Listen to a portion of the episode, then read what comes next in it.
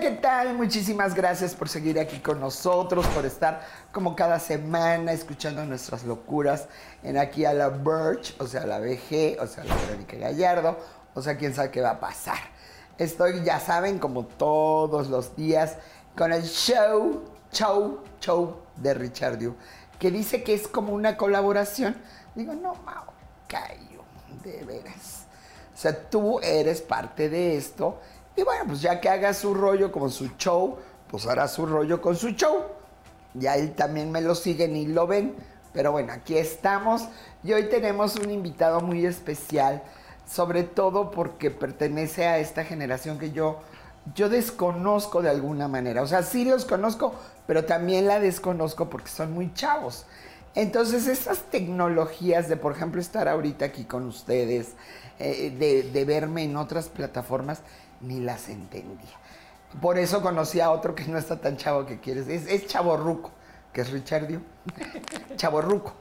Y por fin me trae a un verdadero chavo. Un chavo que es neta, que es lindo, que es un encanto, nada sangrón. No, muy, muy especial. Está guapetón. eh, tiene un cuerpazo porque ya lo vi que se quitó la camisa y aquí andaba dando el show sin camisa. Y es mi querido Memo Dorantes. Muchísimas gracias, Memo.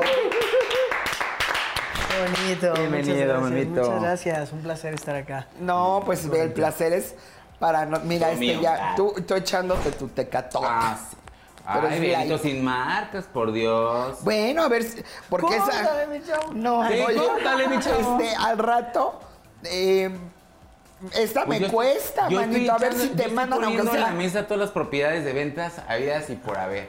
Entonces, pues ustedes pónganse usos, aquí ya saben. No, pues aunque sea a que te manden un six gratis. Pues de menos el six, pero pues de menos ya Con eso. sacamos la perita. Con eso, ¿verdad? Con eso. Y bueno, mi Memo, dime cómo. Yo no, no te quiero preguntar cómo, porque eso me lo tendrías que preguntar tú a mí, pero no es tu show, es el mío. Entonces, eh, no cómo entras en e- este rollo de youtuber, de redes, de, o sea, ¿por, por qué no estudiaste para arquitecto? Eso te hubiera dicho tu mamá. Claro. ¿Estudiaste para actor? Estudiaste para Pues ¿O no estudiaste? yo, no, Ah. sí. Hay una, o no, no, no estudian, solo lloran. Hay un eh, dejo de mío que, que si hubiera estudiado otra carrera, hubiera sido criminología. ¿A poco? Me encanta la criminología, el análisis psicológico del criminal. Sentarte frente a alguien que mató a toda su familia o así, O sea- el por qué, qué hay atrás. Te echas todos estos programas, porque yo una vez los empecé a ver, me, me aficioné y luego dije, capaz de que en una de estas sí mato a mi marido.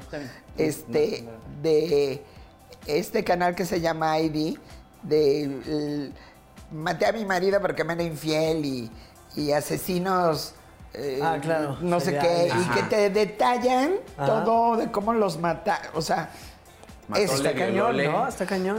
Hay una serie que se llama justo Soy un asesino. Así está. Está, en Está buenísima en Netflix. Buenísima. O sea, gente que Ay, está. déjame verla. es- Soy un asesino. Es gente que está en el corredor de la muerte, porque tiene la- la pena de muerte. Y te cuentan. Hay unos que de verdad los ves y es. Yo no tengo nada que hacer aquí, yo no estaba. Y te cuentan la historia y aparte la, la crestomatizan. Entonces, eh, justo ves a los personajes, las armas, de- y luego lloran. Y, y ves otros que de plano así. Ya estoy a nada de morir, llevo ocho años aquí, que... Sí. O sea, que de plano les ves lo... Sí, son personajes lo, muy lo, lo asesino, ¿no? Y es... Está locochón, pero... Pero qué loco porque pues va ligado a la actuación. O sea, también en la actuación analizamos justo la conducta, ¿Dónde el porte, estudiaste la- actuación? Yo hace... Uh, en el CEA infantil. ah, Bueno, a cada rato, a cada rato, no dejo de tallerearme, no tomo talleres, todos los que hay, ¿no? Ya sabes. Sí, claro, Tal, claro. tal, tal, tal, con el señor Piernas, con el señor Mandoki, eh, con Dolores Heredia, con. ¿Con quién más? Eh, distintos talleres Sí, que, ¿no? diario, que cada mes y cada año investigo dónde hay, ¿no? Pero yo empecé todavía antes, empecé yo en Bisbirige. No manches, yo vi ese programa. Ah, Eh, ese- Era el de este, no me acuerdo cómo se llamaba el conductor. pero el que Eh, con su Asa. control. Estaba Plutarco Asa. Plutarca. Plutar- Plutarca. Guajolotes. Plutarco. Ahora sí, pónganme los mendigos guajolotes. Plutarco Asa, de hecho, inicia ese programa en el 11. Así Sí, es. yo lo, lo vi con Plutarco Asa, que tenía su controlito, ¿no? Así, "Pis, dirige". es. Exacto. En ese inicié de reportero. Inicié eh, justo reporteando, que era un programa de niños para niños. Ajá. Y ¿Qué edad tenías? casi cinco años de edad. Hace 22 años ya. Wow. Que arranqué mi primera imagen detrás de una cámara, decirte algo y exponerlo a televisión nacional. Pero te decían algo porque al final de cuentas, a un niño de 5 años le Claro. puedo yo decir cualquier cosa, igual no la hace. Era, pues mira, al principio cuando era reportero, pues esa fue una entrevista nada más, ¿no? Supongamos que vamos a la calle, vemos varios niños, hola, ¿les podemos decir algo rápido? Sí, ah, va, un trabalenguas. Y los niños decían un trabalenguas o así, ¿no? Yo lo que dije fue que si yo tenía mascota y en qué me parecía a ella. Dije que yo tenía tortugas y que ellas tienen cuello de tortuga y yo tenía playeras con cuello de tortuga, ¿no? Eso fue Era lo que más- dije. lo más similar. Ajá. Y ya la chica que hizo la entrevista le dijo a mi abuelito, oiga, ¿no le gustaría que participara? No tiene dotes, como, pues a ver, ¿tú quieres, hijo? Sí. Y literal a la semana me llamaron y estaba haciendo primero reportajes. Tenían como en estudio y en campo. Y los reporteros se iban afuera y hacían cápsulas en sí. Ajá. Estas cápsulas dirigidas son las que yo hacía, ¿no? Como de que, ah, aquí es este. Eres un niño que viene de jugar fútbol y está la jarra con agua y son ocho amigos. Entonces hay un problema porque con una, híjole. Y lo entendías a tus 5 añitos. Sí. Sí, hay videos justo de que yo estoy así.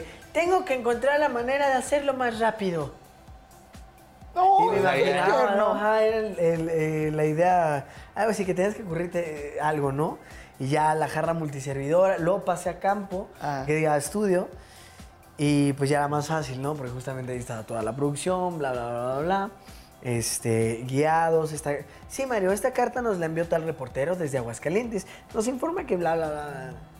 Mira. Sí, no, o sea, nos iban diciendo, de ahí, ¿Tú crees? Eh, porque realmente a veces yo lo he visto con muchos chavos que les encuentran, sobre todo en este momento, eh, no encuentran tan fácil lo que ellos quieren ser. Están terminando la prepa, algunos sí ya saben, otros, ay, bueno, pues creo que voy a estudiar eso. A la mitad o al primer año de la carrera y se se salen salen. Claro. y no mejor Ah. lo otro y hay otros que nunca se encuentran. Pero bueno, eso es otra historia. ¿Tú crees que, que eres de los pocos privilegiados a los que Diosito les dijo, "Ah, eres actor? Y desde niño. Pues sí y no. No, porque también hay un lado oscuro de ser actor infantil. ¿No? Está este lado donde yo crecí con, con abuelos docentes y yo tenía que faltar a la escuela. Entonces era un problema dentro del hogar. Claro. ¿Cómo va a faltar? Tiene que ir a trabajar. La escuela es primordial. Pero ya tiene una carrera, está, está empezando a forjar. Y era un pum, pum, pum. En la escuela, como ya faltaba, cuando iba, pues era, siempre he sido como el apartado. Ajá. ¿Y tus papás? No te conocemos. Mis papás se divorciaron cuando yo tenía un año. Ajá. Este, no tengo ningún problema, me llevo súper bien con ellos. Con y los siempre han estado, siempre. Bueno. Pero mi mamá tenía que trabajar para cubrir sus Sí, gastos, claro. ella sola, y mi papá de igual manera. Entonces, pues yo me crié con mis abuelos. Eh, y en la escuela justo era como, ¿no? Que el, el apartado, porque pues nunca estás, ¿no? O sea, me querían ir a alguna actividad y me apartaban. Entonces, no O te sea, conocemos. Bullying. Era un De bullying. alguna De- forma, los, ni- sí, los niños... la- ignorarte. Los niños son tremendos, los niños son los Sí. más pesados, o Sí. sea, de verdad. eh, Yo he visto afuera actualmente niños y cuando digo lo que dicen y cómo se los... Es como, así éramos nosotros, así somos de niños en verdad. Y bueno, tal vez sí, pero no. Te voy a decir por qué. Ese tip que yo le podría dar a esa gente que todavía no encuentra lo que, lo, lo que quiere hacer en la vida o, o demás, hay muchos que uno ni siquiera lo intentan. O sea, ay, es que no sé, pero, pero espero a que me llegue la señal divina.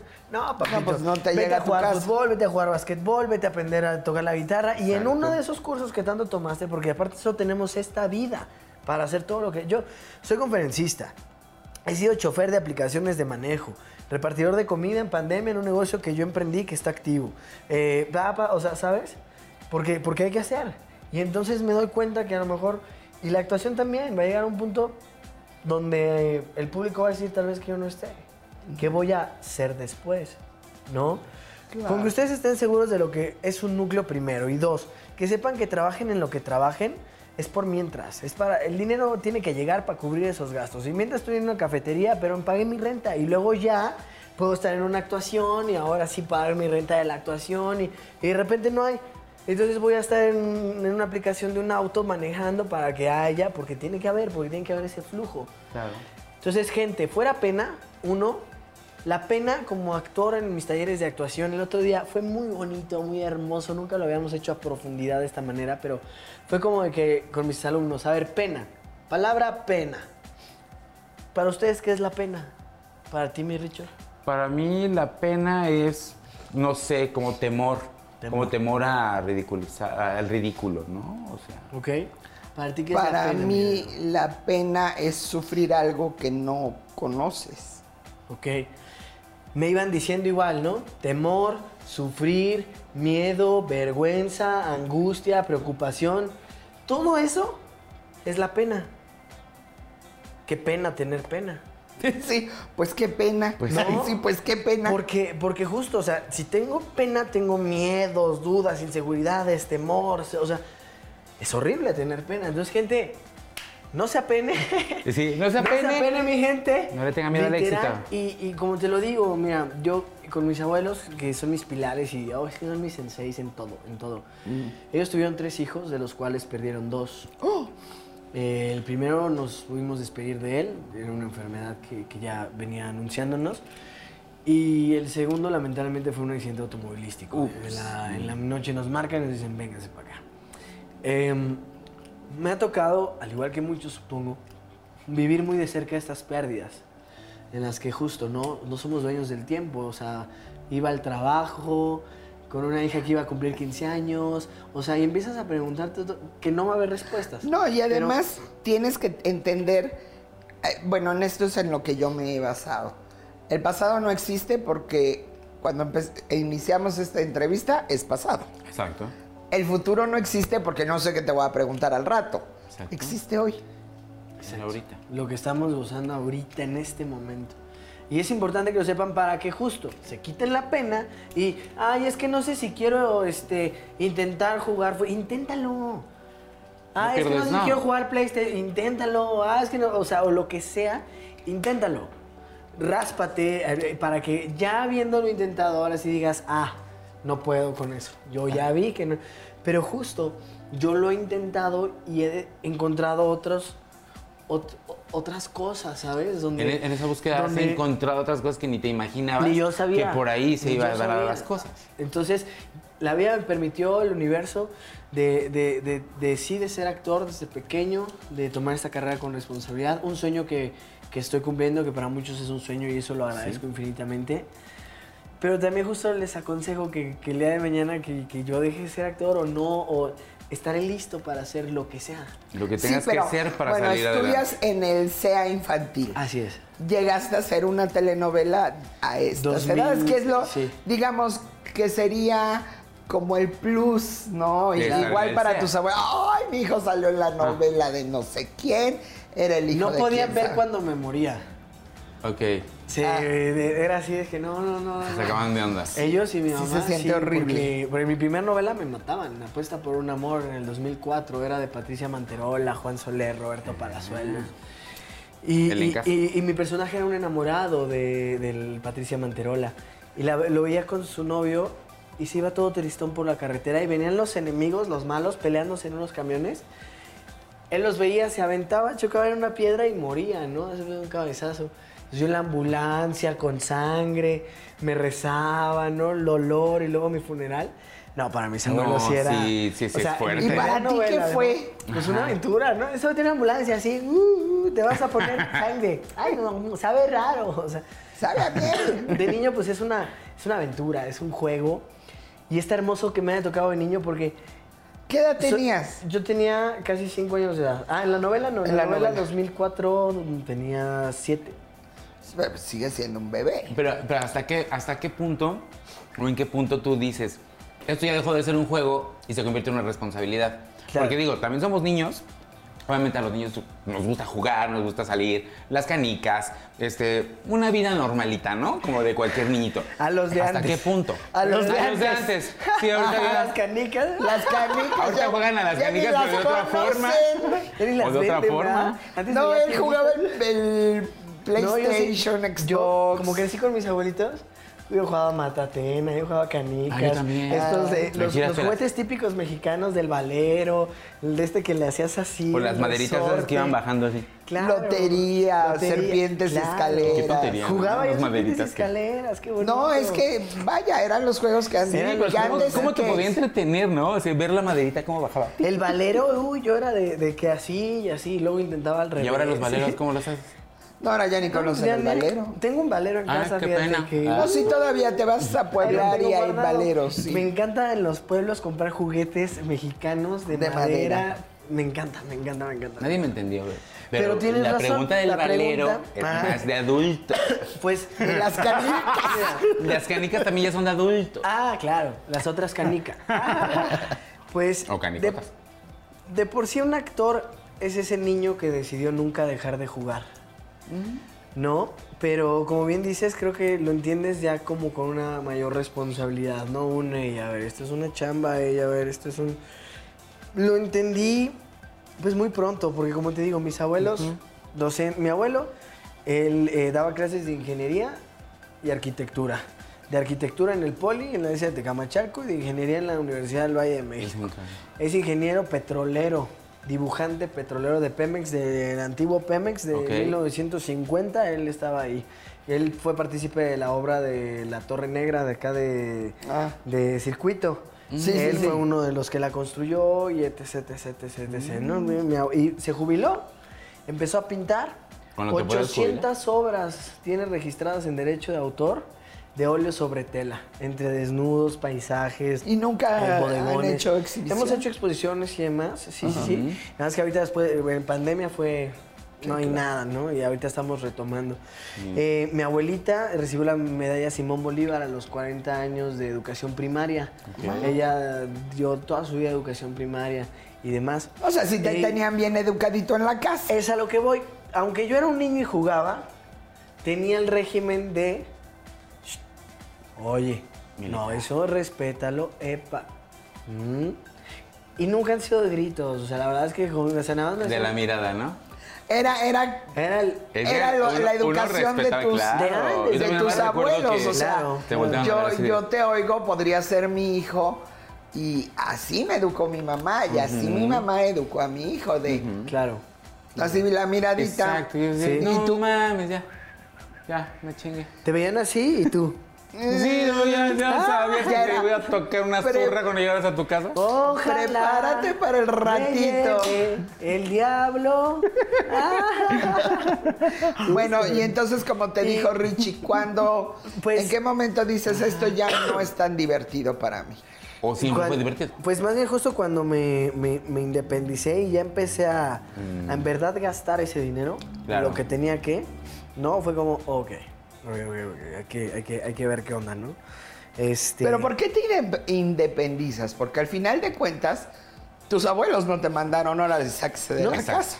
Y menos en México, porque en México En la verdad México es que es entre más esté mi hijito conmigo y esté aquí con la familia y la verdad Mejor, es que ¿verdad? sí, yo le lavo los calzones, pero que no se vaya mi hijo. Sí, e- es ¿No? la educación, eh, no Esa sé si la los has mexicana. visto, Sí, sí, sí. de los polivoces de Naborita y, y Gordolfo Gelatino. Ajá. Ay, madre. Ay, madre, no soporto verte planchar. ¿Por qué no te cambias de cuarto? Mendoza. No soporto verte planchar, mamá. Cámbiate de cuarto. Justo, ¿no? Yo me, pues siempre he sido como muy independiente, desde morrito en general. Yo, yo me veía como que yo, mi camino, ¿no? Yo mis cosas. Y por respeto también. O sea, llegas a una edad donde, no porque quieras, ¿no? Pero hay una reunión con unos amigos, ¿no? Llegas dos de la mañana. El perro ladrando, mi abuelo despertándose, abriendo la puerta. Y no, sé Sí, qué, no te daban llaves. güey. Y yo así que, que no me huela, que no me vean. que- ¿No te daban llaves? ¿Eh? No, ¿No te sí, daban- sí, sí, pero aún así abres Despertaba todo y el el mundo. perro aún así, ¡guau! O sea, yo iba entrando a mi cuarto y, ¡guau, guau, guau! y yo, pinche perro. ¿Sabes? Porque a veces neta lo lograba así de que, uy, no hice ni un ruidito. Y apenas cerrando el cuarto, y yo, "Uh, te odio.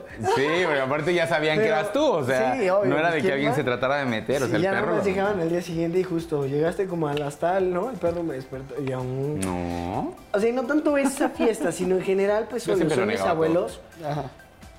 yo tengo que hacer mi camino, mi mentalidad es distinta, empiezo yo a vivir una nueva generación.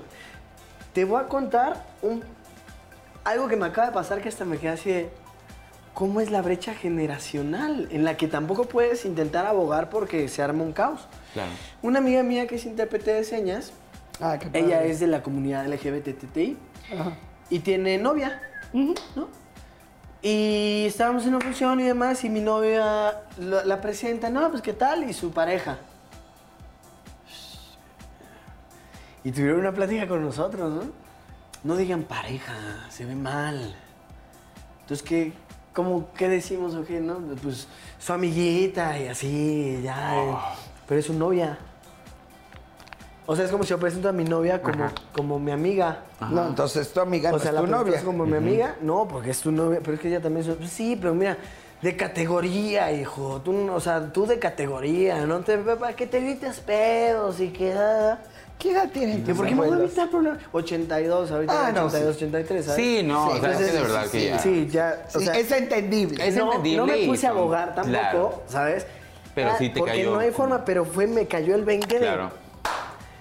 Y por eso desde pequeño, como ya empezaba a ver ciertas cositas en las que, no, Toto, es que no es así, no, Tita, es que no es así, te, te invito a que lo cambies, a que hagas... el- Claro. Porque para mí Memo Morantes llegó a un punto, y más, más, más después de este reality amigo en el que estuve, Survivor. Salí muy humano, muy intenso en cuanto a no hay tiempo que perder. Hice una suma el otro día de cuántas horas pierdes. No sé por qué la hice, ¿no? Pero me puse así, a ver. Porque no tenías nada no que tenía nada que hacer. ¿no? Y para las la hice para las conferencias más que nada. Como que me llegó la idea y dije, las, porque las son motivacionales.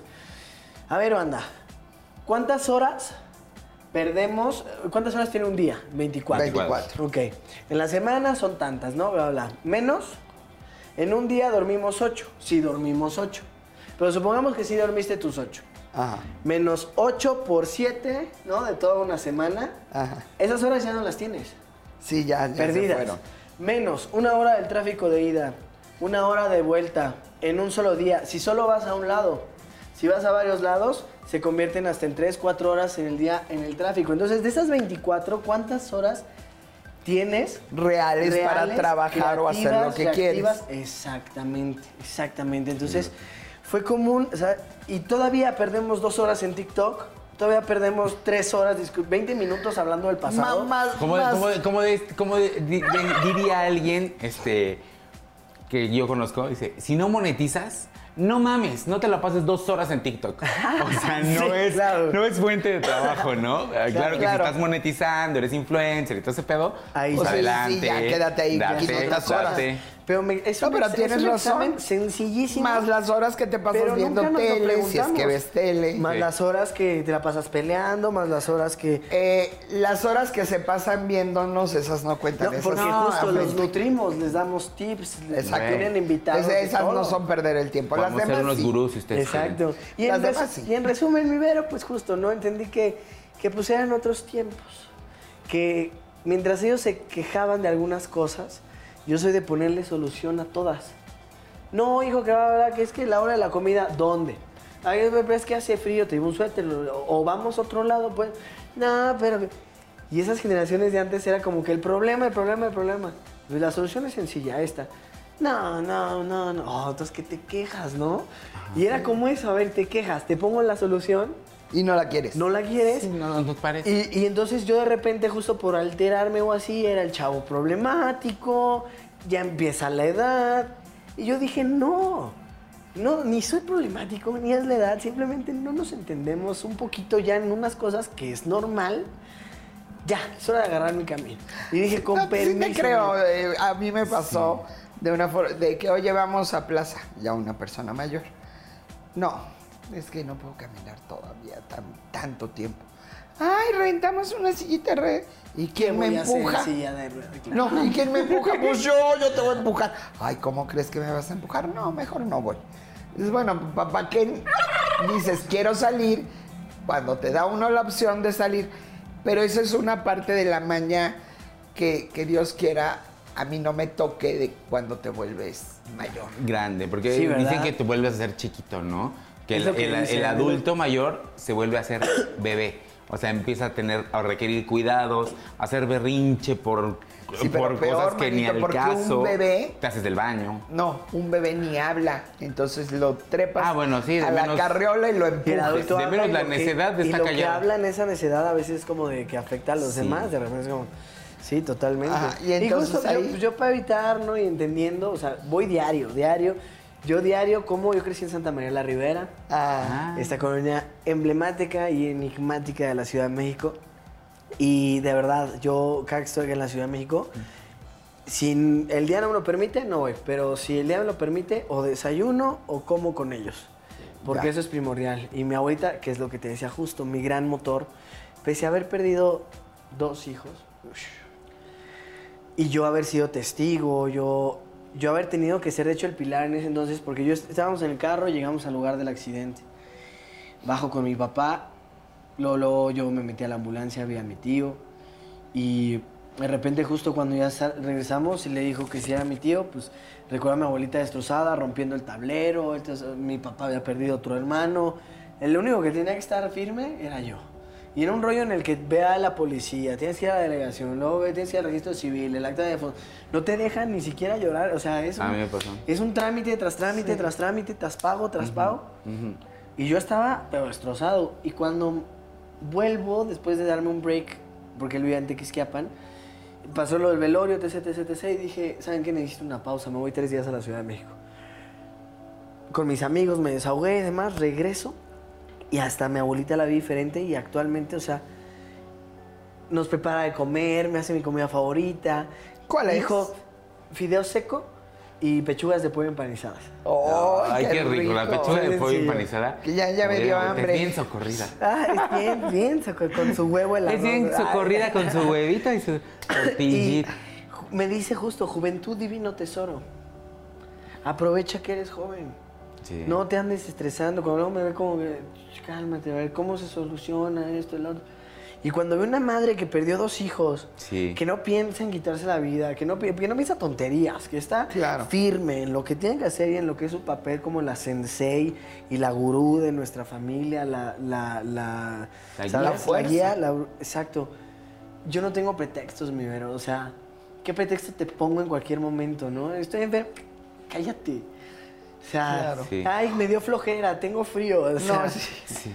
Eh, no puedo caminar, te pongo así, no. No, quiero, puedo. no. Dime, no quiero y ya. La vida no son problemas, son soluciones y así es como hay que verla y afrontarla siempre. Yo pienso. Sí, hace ratito alguien me decía, ay, es que no hay platos y no sé qué. Y le dije, pues que se lo coman con la mano. No es su problema. Ah, pues tú, tú hasta me dijiste. Yo me lo comí con la mano. Sí, dijiste, no, pues, no es su problema. Ah, Sí, porque, Sushi. porque eso de que te lo comes con la mano es- sí, pueden se ser decir, yo me muchas lo como con la cosas. mano. No, no, no. eh, o sea, era comida, era Perrito. comida, era comida. También- también eso Pero luego, como. También nutre. Ok, ya te independizas, empiezas a ver tus dineros y Mm. la actuación no deja. Em, no, bueno. Depende, ¿no? Porque también ese es un mito que hay que de una vez decirle a la gente. "Y Los actores son millonarios. No, no es cierto. Los actores vivimos de un proyecto que tenemos cada seis meses y que tiene temporadas. Primera temporada se acabó y de repente ya no sabes si vas a estar. Puedes ganar bien, pero ¿cuánto tiempo? Por ejemplo, ahorita que me decían, no, que no me desfrida, que me encanta porque es un proyecto que amo. Club de Cuervos, por ejemplo, también. Pero estás hablando de que Club de Cuervos pasó hace cinco años, seis años. Y Así de rápido se va el tiempo. No Manches Frida 2 lleva tres años. ay, a mí me encantó esa película. Tres, o sea, Bueno, ¿sabes? la uno y la dos. La Sí, Supongamos las que solo buenas. vivo esos proyectos. Neta, ¿qué voy a hacer en tres años? ¿No? Sí, no puedes vivir porque no hay regalías. No, menos de la O sea, no hay regalías. Aunque la pasan tanto, hay un problema ahí en... ¿En serio? Sí. En la, estás en la la Andy, Asociación ¿no? Nacional de Intérpretes, que es Ajá. quienes te dan regalías y demás, pues tendrían que Andy. abogar eso. Ajá, pero es parte de Televisa Producciones también esta película. Ok. Demanda a Televisa. No, gracias. Justo, entonces. No, y no por miedo, sino... No, ¿para qué? No, ¿Pa' qué? Es, como una demanda de esas que nunca van a proceder y nada es pérdida de tiempo, pérdida de dinero, energía. Pero la pasan mucho, ¿no? O sea, y tampoco está mal, le agradezco. Eso sí, contra, a cada Sino- rato en el 2 y en los canales ¿Verdad? de, ¿Está? de paga. Es para que me dieran unos, Sí, no sé, tú, dos mil pesitos. Si lo que caiga, veces, ¿no? Ya está trabajado y pues hay un sindicato Te y... pagan por repetición de película siete pesos y medio, más o menos. Siete pesos y medio. No, no, pues ya vivirías de las repeticiones. Exacto. Entonces, Al menos te alcanzaría para un kilo de tortilla. que ahorita va a marcar a Landy que salga. y nada, eh, justo llega la adolescencia, eh, llega este momento donde comienzo también yo a tomarte eh, terapias psicológicas, este, prepararme. Pero, física. ¿por qué terapia psicológica? Ah, ¿Sentías por que- yo, yo, yo, eh, no, es que mi bisabuelo estuvo en la Segunda Guerra Mundial en el Escuadrón 201, Ah. Capitán Herrera. ¿A Por él me metí en la secundaria a una militarizada, el Colegio Alariz. Estuve toda mi secundaria en ella y nos daban un psicólogo. Mm. Que muchos no lo tomaban, otros sí. Y yo, lo- yo dije, yo lo tomo. Y me encantó, me encantó poder platicar con alguien que, que no es como tu amigo. Porque tu Sí, amigo, te voy a- les voy a poner un ejemplo muy burdo y a lo mejor suena muy ofensivo, no sé, pero así es a veces entre los chavos. Güey, tengo un problema, fíjate que, no sé, mi chica. Y hay otra chica que me dice, ah, güey, pues échatelas a todas, güey, pues ya, para pronto, güey, pues ah, manches, güey". No es el consejo que quiero, No. porque tampoco es la solución que quiero. Sí, Y, no, o sea, o no te dan ni solución y terminas hasta regañado O no, por tus amigos. por tus amigos. Es como, No es que tú tienes la culpa. Y Como si no quiero que me digas que gran si tengo la Gran culpa. autoridad tus amigos. Claro, pues, no. Si son tuyos, está muy ¿Para qué te cuento? Pero no, el chiste es escuchar sin dar opiniones. Totalmente. Exacto, totalmente. que es lo que hace el psicólogo, Por ¿no? eso Te me hace que encantó. tú te contestes. Desde ahí me encantó, me encanta. Y yo actualmente sigo en, en pandemia, pues en línea, ahí estaba con otro y así. Este, cuando a veces no se puede, porque pues, obviamente es una rentita también, Claro. ¿no? Este, pues ya ahí medio lo pauso, pero me mantengo... Doy el comercial. ¿Eh? Ahí hay unos de que se parecen pero no son iguales y 50 pesos. ¿Unos buenos? Pues no Órale. sé. Órale. No sé, yo la verdad sí psicólogo no creo que sí lo usé tantito y me confundí tanto que dije, ay no. Mejor. Sí, porque tú te tienes que contestar a ti mismo. O sea, tienes que. Ajá. Es una. La terapia psicológica es para que tú te entiendas, o sea, con base en preguntas, en, en todo tu Sí, contexto. una guía. Exacto, solamente te están guiando para que tú te respondas a ti mismo. Pero vuelvo al punto. Hay veces que estamos tan pendejos que sí está muy cabrón responderse, ¿no? O sea. Sí, ¿no? O sí, entender sí que no hay sí está duro. Eh, Exacto. O entender que a veces no hay que respuesta. la pregunta no va a tener una El otro día respuesta. me pidieron en TikTok un consejo. Y se me vino algo bien cool y dije, claro. Oye, este, el chico al que le gusto, este, dice que sí le gusto, pero que no está preparado. ¿Qué, qué, qué significa? Que te busques otro. significa que te busques otro. Que sí. Significa que el por qué no está preparado ni te lo va a decir, ni lo vas a encontrar. Exacto. Significa que no tienes por qué buscar que signifique algo para los dos. Significa que te aliviana de una persona que no tiene seguridad, ni control, ni nada, y que tú vas a otro lado, ¿no? Oh, perdón, o que quiere una relación de... Pues yo creo que- que ni relación quiere, ¿no? hacer- Oye, la Claro. costón y mañana a ver si te hablo. Claro. Porque es- pues sí me gusta. Que también pero, está muy chido. Pero, Pero también no te... ¿quién sabe? Es lo que le dije, no te puedes por encontrar respuestas. Si tú sabes lo que quieres, ya, con eso. Porque a veces tenemos que entender eso. La vida no va a haber respuestas. ¿Por qué él se murió? ¿Contra qué camión chocó? O sea, me acuerdo No, la- de ese, repito, ese momento clave, ¿no? O sea, ¿Por qué? todos buscando respuestas. Todos, mi abuelo, mi abuela, cámaras de seguridad, esto, ¿no?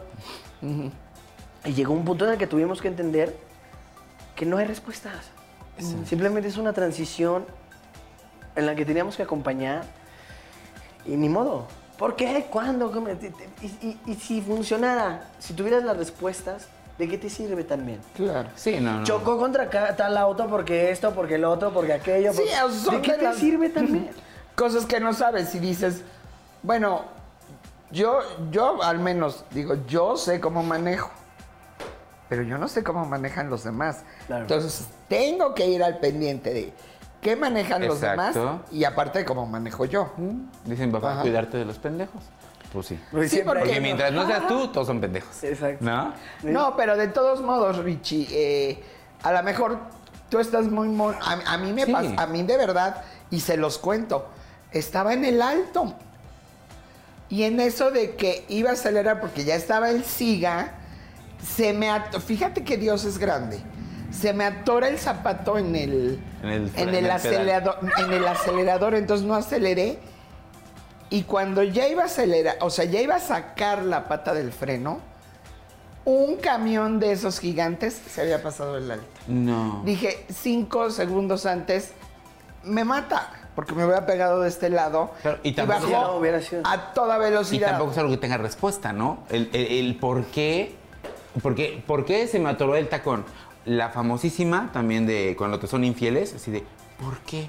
¿Por qué me engañaste? Mira, no te van a decir si la tenía más grande, Exacto. si estaba más bueno, ¿Y te si sirve? te cogía O sea, más- y o si sea, hay no. respuestas, ¿te sirven? Exacto, hay que ¿te las vas a creer? Si nos sirven las respuestas a veces, porque a veces ni las necesitamos, solo nos dañan. Y ni te las crees. Si te dice una ex, sí, te dije porque él la tenía más grande y está más mamado. no. ¿Qué te vas? ¿Te va a arruinar? O sea, ¿quieres que no? Te vas a sentir. ¿verdad? Se la vas a ir a medir para ver si es no, cierto. que Te dejé por tal vieja porque está más buena, porque bla, bla, bla, bla, bla, bla.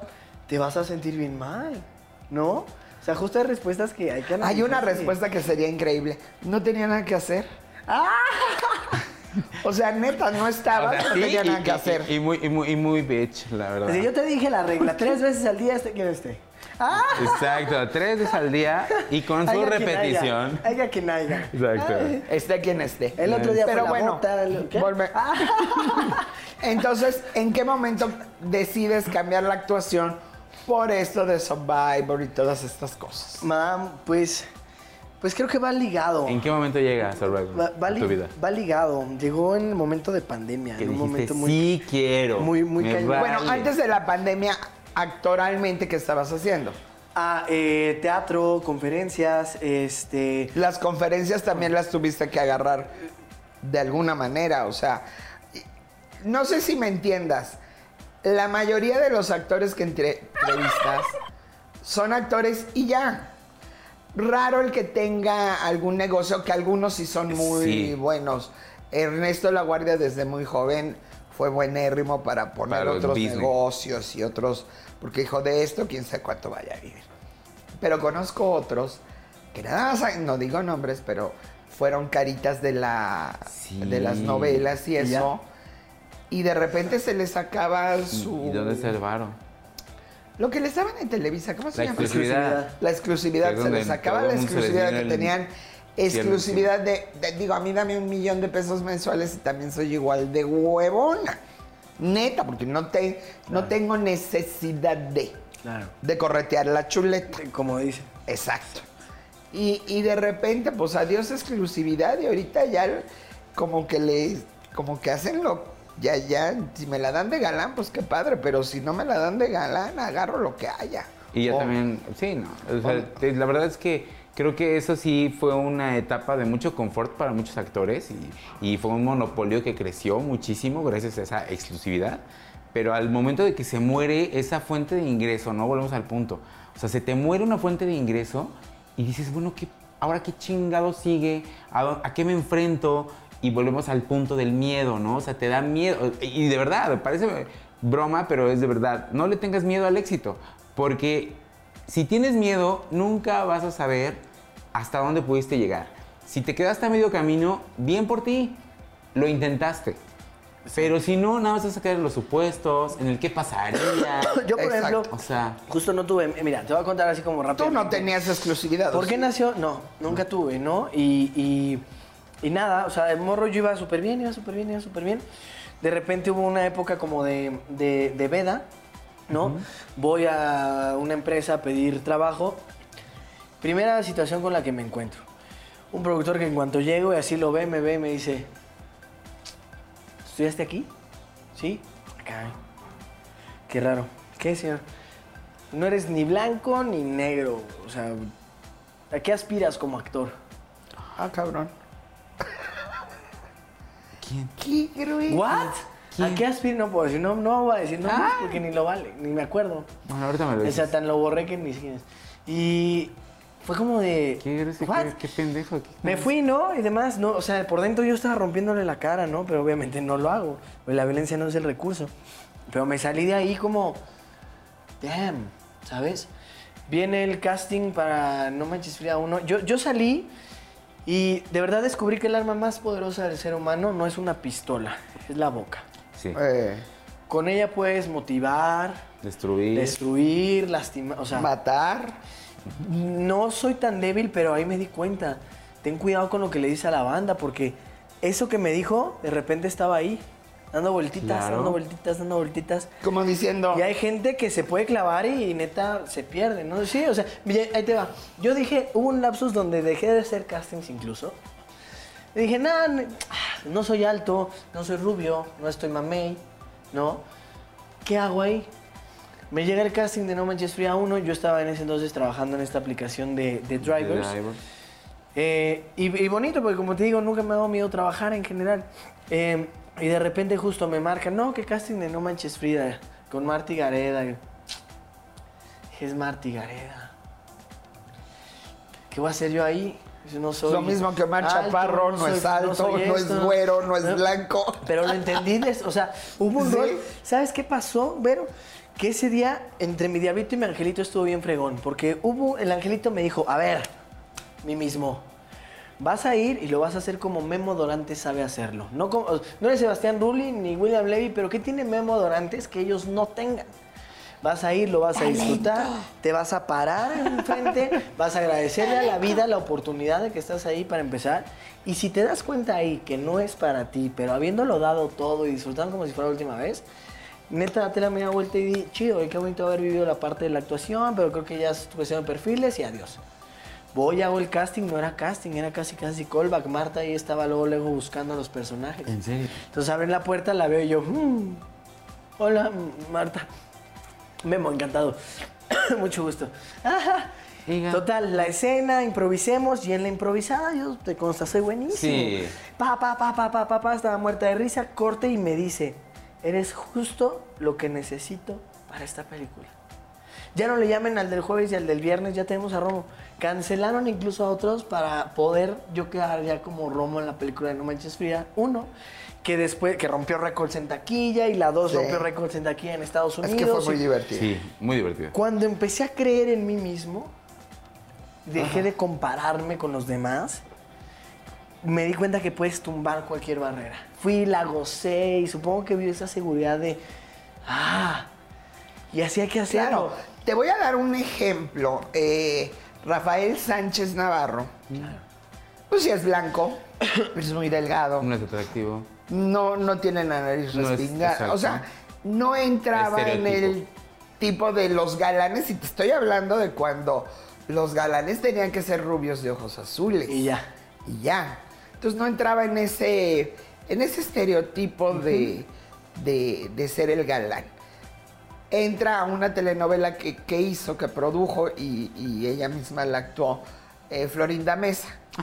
Eh, no me acuerdo cómo se era llamaba. de- Algo del paraíso. Mm. Que era como de un circo y eso. De un Eh, circo. bueno. Un circo era preciosa, ¿no? No, no, no.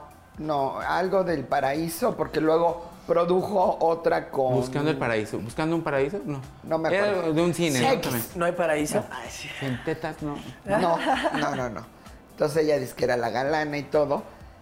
Y él hace tan extraordinario papel de galán que se comió al galán. Claro. En la actuación se come al galán de la telenovela que era Miguel Palmer. Qué chido. O sea, en, es que eso, eso es ser actor. Eso es la actuación. actor, eso es la actuación. Y, y- y humanamente me encontré con eso, ¿no? Con eso de la actuación. Mira, ahorita dijiste Ruli. Ruli, sí, ha, ha ido progresando, ya salió de su categoría Soy el galancito, hizo de comedia, hizo de malo, ahí va. Claro. Pero alguien que veo que sale siempre igualito es este Soto. Ay, Jaime Camil. Bueno, Jaime Camila hace mucho que no lo veo. Pero también, Pero también es un ejemplo de, de que no se ajusta tanto al estereotipo porque tampoco es el, blanco blanco ni el este moreno moreno Pero está bien es algo así. cagado, Sí, tiene billete, pero sabes que sí es talentoso el, nuevo moreno Ya, él es galán Yo muy que es muy sería talentoso. David Cepeda, ¿no? El nuevo moreno galán, el moreno Eh, galán. pues, ni tan galán. Eh, eh. Pero te digo, al final de cuentas se sientan en su sillón de soy el galán de la Sí. telenovela. Claro, y que al hacen el confort. mismo papel una, otra, otra y otra vez. Que es el mismo personaje. Y es el mismo personaje, entonces ya nada más le cambié el nombre. Claro. Ajá. claro. Y el chiste de ser actor es ese. A lo mejor no eres el estereotipo de galán de ojo clarito, pero ¿por qué no vas a ser el galán? Te- y si tienes que actuar como elefante, tienes que hacer movimientos que te, que te den a ser un elefante, ¿no? Como la hora que cerré apenas lo que queda de nosotros, yo era un perro. Es un texto donde es una, una adolescente que sufre problemas de la vida, fallece su papá y demás, y decide abandonar todo del hartazgo, incluso a su perro, adiós. Y el perro en este en esta inocencia, ¿no? De que para ellos no existe algo bueno, algo malo, sino que está ahí. Y Tengo que encontrar a Nata, tengo que encontrar a mi dueña. Y ella, en esta búsqueda del perro, se encuentra a ella misma. Ah. Es una obra muy bonita de Sara Pinel, Ah, pero justo hacía un perro. Sí. Entonces me acordé porque sí, también varios compañeros, ¿no? Dicen, no hay personaje pequeño. La, vez que trabajé para 20th Century Fox, el sello de 20th Century Fox. Oh yeah, baby.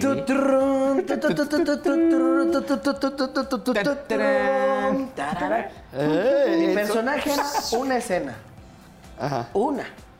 Pero importante. Que... Se llamaba Más sabe el diablo por viejo. La, película.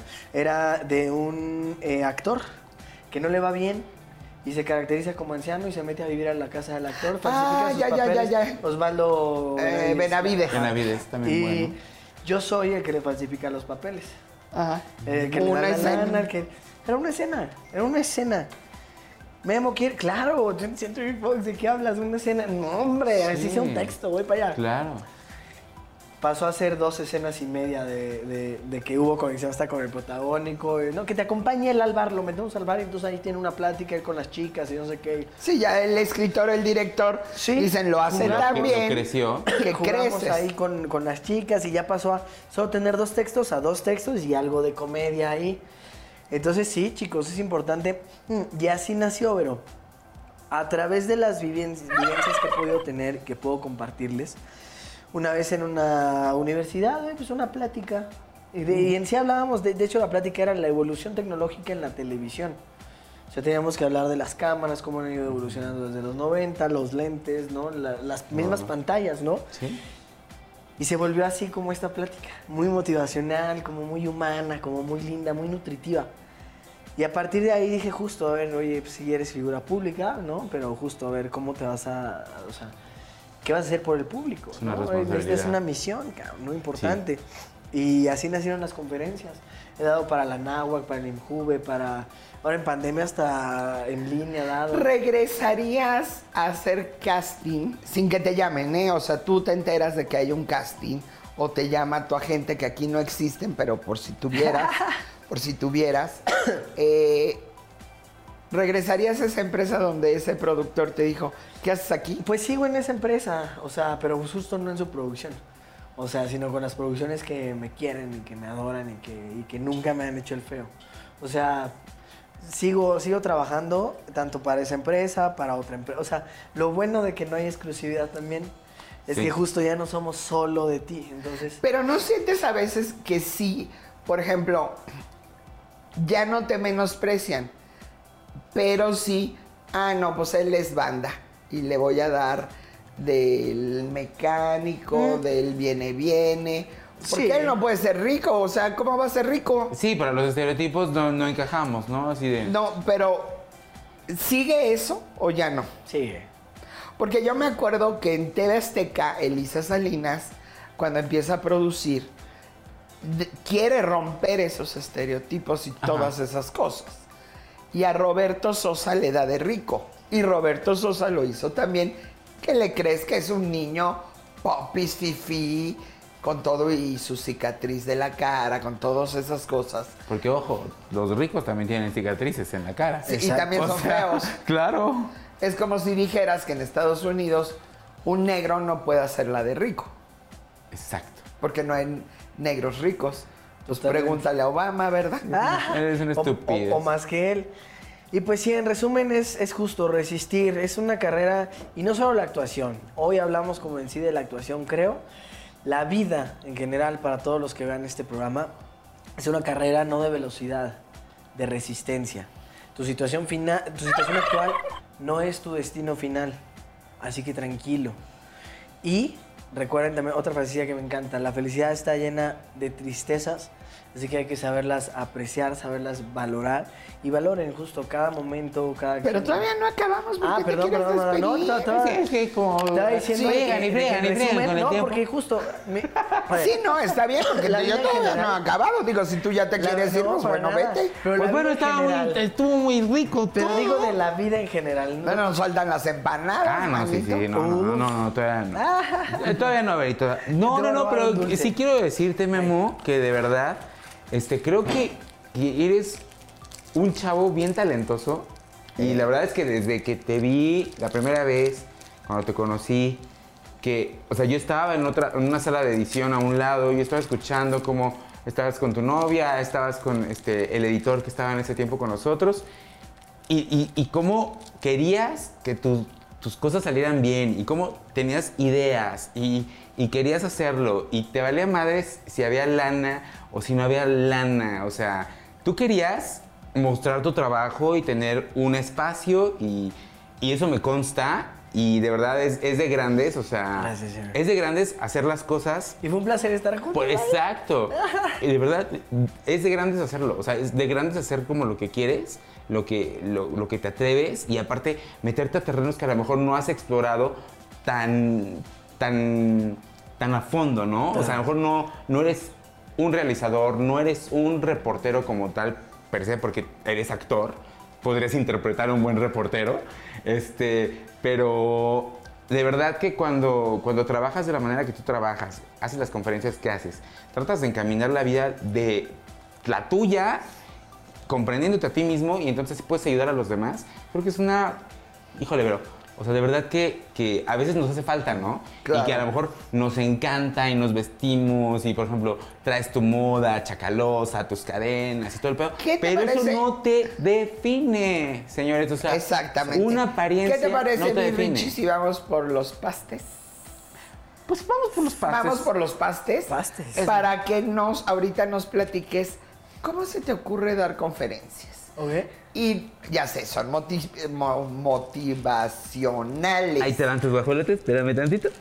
Motivacionales, sí me apachura. Ajá. ¿En qué momento dices puedo dar conferencias? O sea, sí, ya sabemos que yo, Richie, hablamos hasta por los codos, pero de ahí a dar una conferencia ya es otro, Sí. es otro rollo Otra y responsabilidad. otra Totalmente. cosa.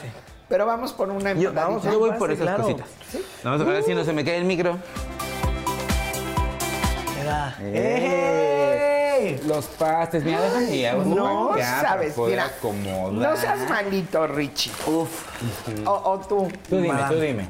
ábrelo y huele. Ok. Pastes Totochi. Estos son eh, Te las busco, chequen sus redes. Arroba Totoches en Facebook. Arroba Totoches. Ah, no, arroba pastes.totoches. Ahora sí lo dije bien.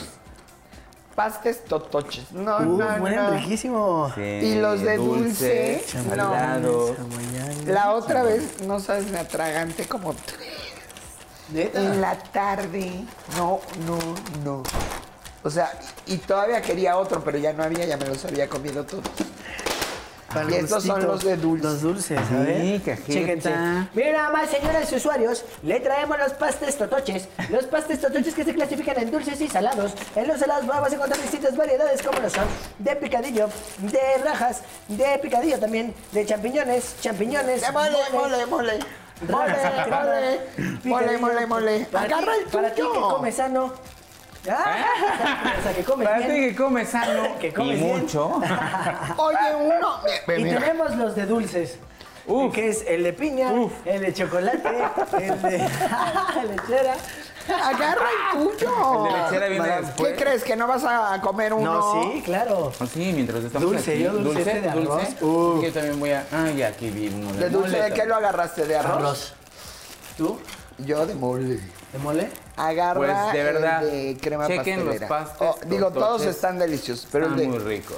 crema pastelera, te digo, es que es el chiste de esta comida que es una exquisitez. Que la puedes comer todos los días. Uf.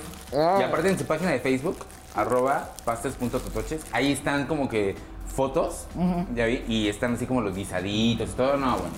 Porque no es lo mismo que uno se lo esté comiendo y que ustedes vean las fotos y se les antoje y pidan. Ahorita que se les antojen, búsquenlos y los piden para el ratito, para la Ay, sí. cena. Mm. Claro, nada más. mm, mm. Bueno, me ibas a decir, Te cuento. eh, ¿en qué momento te vuelves conferencista? Con gusto. Viene, ¿O por qué? vino este lapsus Yo les sigo con de, de No Manches Vida 1. Ajá. Cuando viene esta experiencia personal, Ajá. la vida en general es una regla de aprende y enseña, aprende y enseña, aprende.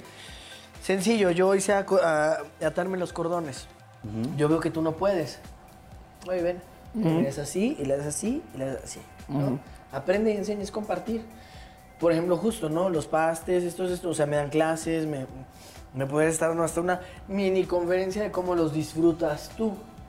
Porque todo es compartir, es enseñar. Todos somos maestros. Algunas veces nos toca enseñar, pero diario nos toca aprender. Claro.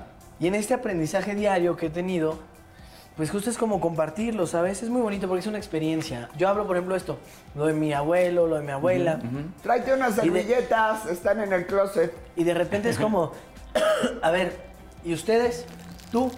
¿Qué estás pasando? Y los chavos se identifican con la figura pública de alguna manera, ¿no? Es como, Ah, él también sufre. Ah, él- ah, entonces es normal. Y es a lo que voy, la salud mental debe dejar de ser un tabú. Es normal estar mal. El, que, el decir estoy mal debe estar bien. Claro. Joder, estoy mal. ¿Por qué? Porque estoy que me lleva esto, eso. Y cuando, te digo, tuve esa plática que se volvió así como motivacional, cuando me di cuenta de eso, fue cuando dije, hey, puedes hacer mucho más con esto, mucho más con esto. Y si, y si hoy se te acerca una niña llorando y un señor llorando, así de, no manches, así, y yo, y nos vemos pronto en el set, yo también quiero ser actor. y- o sea, que no, que no pudieras lograr, ¿no? Y, y porque es de ellos, a fin de cuentas, es lo que tú O porque la gente cree que es alguien diferente, ¿no? Déjame contarte algo. Resulta que conozco una, ma- una maquillista que su origen es... Pásale, pásale. Usted pásale, compadre. Que su origen... No quiero decir, porque esto también me lo enseñó un doctor. Humilde Jesucristo. Pobres, pobres. Ricos, ricos. ¿No? Y no es menospreciar a nadie, pero las palabras como van y como son. Dividen Entonces, una, manera. exacto, una persona eh, que, que su máximo en la vida fue llegar a una estética y aprender a peinar y a, y a cortar el cabello. Eso fue así como, wow, la mejor de la familia, ¿no? Ya eh, eh, estudia, y creo que ni estudió, creo que lo aprendió eh, entrando a barrer y empezó a aprender me creerás que ella, y te lo dice y lo reconoce, ella pensaba que la gente con dinero no iba al baño. O sea, le digo, ¿es neta? Es neta, Vero. O sea, yo llegué a pensar que la gente que tenía dinero no iba al baño. No iba al baño. Le digo, bueno, pero también comen y entonces como lo dice, no sé, yo pensaba que no iban al baño. Claro, tanto era la clasificación que hasta lo separó de la raza, ¿no? Decían, no, no, ellos no han de hacer eso, bueno, el dinero te da otros poderes. No, pero- Exacto. Pero qué feo también pensar que tú sí haces el baño, ¿no? Porque tampoco es algo muy, muy hermoso, ¿verdad? O sea, Pero al final de cuentas, hasta la reina de. Inglaterra. Entonces, pobre. No, Ah, exacto, pero porque yo, me la, paso. En las mañanas ahí me la paso. no es como cuando te dicen y, y vuelves a, a estos que serían prejuicios o perjuicios. Prejuicios. Prejuicios. De ay no, se echó un pum delante de la gente, qué mal educado. Perdóname, pero como dicen en mi pueblo, de perder una tripa, perder un amigo, pues prefiero perder un amigo. Claro, también no se pasen, no se lo echen en metro chabacano a las 5 de la tarde. Pero si en esa Aguántense ni- tantito. no, hay gente que no se lo puede aguantar y tú sabes el daño que te hace aguantarte un Un gas, claro. ¿Estás en el metro? No, en, en cinco minutos en el metro. el, pues, el hedor, el, el pues, calor, Vero. ¿No te has subido al metro? Pues no, pero tú en cinco minutos sí. del metro, no pues has de tener el metro particular en tu casa. A las 5 de la tarde. 5 minutos. 5 de la tarde. Sí, no. Sí, es horrible. 5 de la tarde transbordando Pero ahí en yo soy bien Tacubaya. piqui con los olores, pero, pero, o sea, también ya después entendí que a X, Ay, Pues sí, sí. claro. ¿sabes? No, pero te digo, imagínate ese pensamiento, Claro. lograr cambiar ese pensamiento. Entonces, ¿eso es lo que quisiste hacer o, o qué Ella, fue? por ejemplo, sí, lograr cambiar eso, las mentalidades, los bloqueos, los miedos. Eh, Uno de mis mejores amigos, Kenji, que te mando un abrazo, hermano, ojalá estés viendo esto. eh, como les contaba hace rato afuera, yo soy de muy pocos amigos. Yo no tengo ami- Y antes era peor, más solo. De muy, muy niño yo solo. Yo agarraba el carro, me iba manejando. De aeropuerto a viaducto, circuito, periférico, regresaba y eso era mi terapia. Oír música y manejar y despejarme. Prefería. Y cuando empecé a tener amigos fueron, fueron pocos. Y este chavo me dijo a los tres meses de conocerme y también por eso se volvió creo mi mejor amigo. ¿Sabes por qué haces reír tanto a los demás? Porque siempre digo cualquier tontería o así, ¿no? Me dice, porque traes muchos pedos. Estás bien depre, de seguro. No te hablo de que traía tantos, pero como estaba solo, o me creía solo, que no lo estamos, pues a lo mejor sí, ¿no? Y una introspección mía dijo, claro, pues es que hay una parte de mí que si yo ya pasé por ahí, no quiero que lo vivas. No quiero que estés triste, no quiero que te agüites, no quiero... Yo ya entendí ¿Pero hacías reír por voluntad o por voluntad, ¿no? Por o voluntad. sea, tú decías, Me encanta, yo soy sí. voy a hacer este ch- chiste y se tienen que reír. Pues no tan así, es que igual viene como en mi actitud, como que Ah. pa, pum, no, lo Sí, y todo el día, o sea, me la así. paso jugando y aparte pegaba y se reía la gente y convivíamos, entonces era más bonito, ¿no? Pero cierto, entonces creo que así fue la conferencia igual. Como que fue un, a ver, yo ya pasé por esto, por tener miedos, y me doy cuenta que todos los chavos, y no tan chavos, señoras y señores que también se paraban y me decían, sí, yo, y la neta es que estaba casada con mi marido porque, ah, porque es el papá de mis hijos, y entonces me tengo que quedar ahí hasta el final a aguantar una vida miserable. Y no, tomé las alas de mi libertad y salí, luché, y quiero ser actriz y voy a estudiar un taller, no hay edad, ¿verdad? No, vénganse, venga, yo le doy un taller. Esto es padrísimo porque es un... te, Toma comp- da. te comparto, ¿no? Me, ve- me, me dicen loco los cuerdos. Y claro, porque los veo y, todos van en una disque cordura estigmatizada por la sociedad, ¿no? Que tenemos, a la que tenemos que regirnos.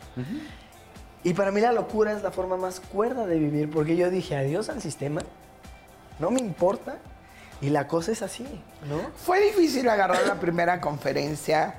eh, ¿Cuánta gente llegó al final de cuentas? Porque sí, no manches Frida y lo que sea y todo el rollo. Pues hay que publicitarlo a ver qué cuate te da el, Claro, el lugar, el espacio. lugar, La primera, fíjate que fueron 50 personas. La primera fueron 50 personas. Fue para el Instituto Mexicano de la Juventud cuando existía. En, ajá, en uno de sus encuentros Poder Joven. Ahí fue donde participé y fueron 50 personas en la primera. Ajá. De ahí ya, o sea, creo que para lo más que he presentado una conferencia fueron 1700 personas. Wow, qué bien. Ni yo me la creía.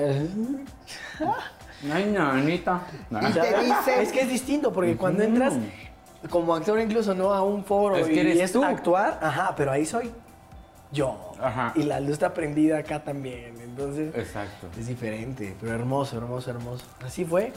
Conferencista, actor, eh, cantante, comediante, rapero, rapeo, Conductor de eh, aplicación. conductor de, y de Pero bueno, entonces ya empieza a dar tus conferencias y demás. En Así ese es. inter no sale nada de actuación, porque No, sí, viene la una- pandemia. Aunado, aunado. ¿Cómo? yo- luego las conferencias igual ya llevo más años dándolas, llevo como seis años aproximándolas. Obviamente en pandemia no hubo nada, pero, pero ya ha seguido todo, todo aunado y es genial porque, por ejemplo, tengo una conferencia y, y toca que esa misma semana hay teatro, entonces quien fuera a conferencia se lleva 50% de descuento en el teatro cuando vayas, iba este domingo y, y, y- y- y- y conecta, ¿no? Va ahí conectando. Trato siempre y le agradezco mucho al universo. Por ejemplo, ahorita viene una plática, ¿no? De, de- de un proyecto que, que ojalá ahí va. Pero como que al año también le agradezco mucho a decir, hay mínimo un proyecto de tele, uno de teatro y uno de televisión. Qué bendición.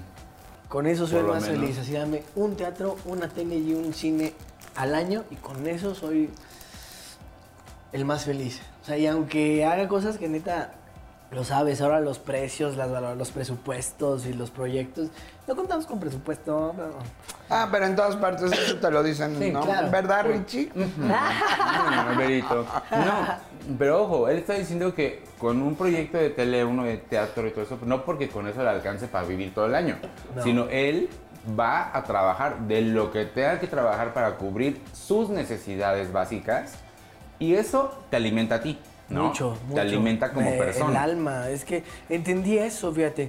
Vivimos, vivimos en un mundo ¿Qué te pasa, muy, físico. ¿Qué pasa? Ya me iba a reír porque te iba a hacer la pregunta de la abuelita. Ah, eres actor. ¿Y de qué te mantienes? Claro.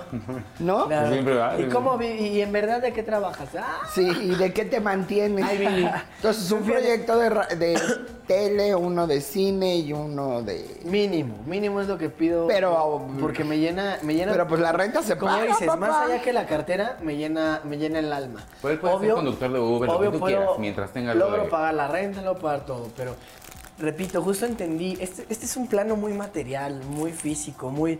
Y para empezar, para ti, ¿qué es la realidad, no? Si estás hablando de lo que podemos sentir, ver, oler, tocar, cuando la realidad son simples eh, señales electromagnéticas enviadas por nuestro cerebro. Eso es la realidad. Matrix. Te dicen que esa frase es de Matrix, justamente. What is real? Y, y es neta.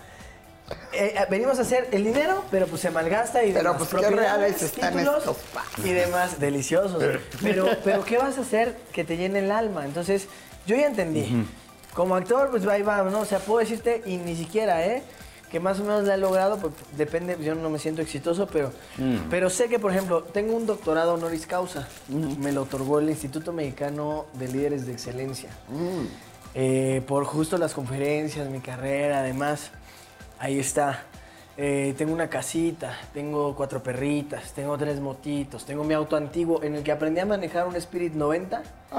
Tiene placa de auto antiguo, original todo, ¿va mi chava? Original todo, todo, todo, todo, todo, así lo tengo. Y súper conservado. Súper, con- tiene la placa así de auto antiguo. Órale. Y, y creo en, un en cierto punto, lo platicaba con mi mujer el otro día, así seriamente, real amor, y fríamente como dices, fríamente como son las cosas, todos nos morimos. Yo ando en moto, estoy más expuesto. Pero ¿sabes qué siento bonito? Que si me llega a pasar algo el día de mañana, con lo material, ya cumplí. Ajá. Dejo un doctorado, dejo récords en taquilla, de- te dejo bien alivianada, te dejo a las perritas alimentadas y te dejo hasta una nanita que ahí está ahorrada. Pero sobre todo, me habré ido cumpliendo con lo que mi alma me, me- me- me dictaba por hacer. ¿Quieres tener hijos? ¿O todavía no? Todavía no.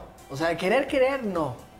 Solo tendría hijos solo con la mujer con la que actualmente estoy. Bueno, me dicen, si te hace la boca chicharrón, ¿no? Saluditos. mejor no dicen nada.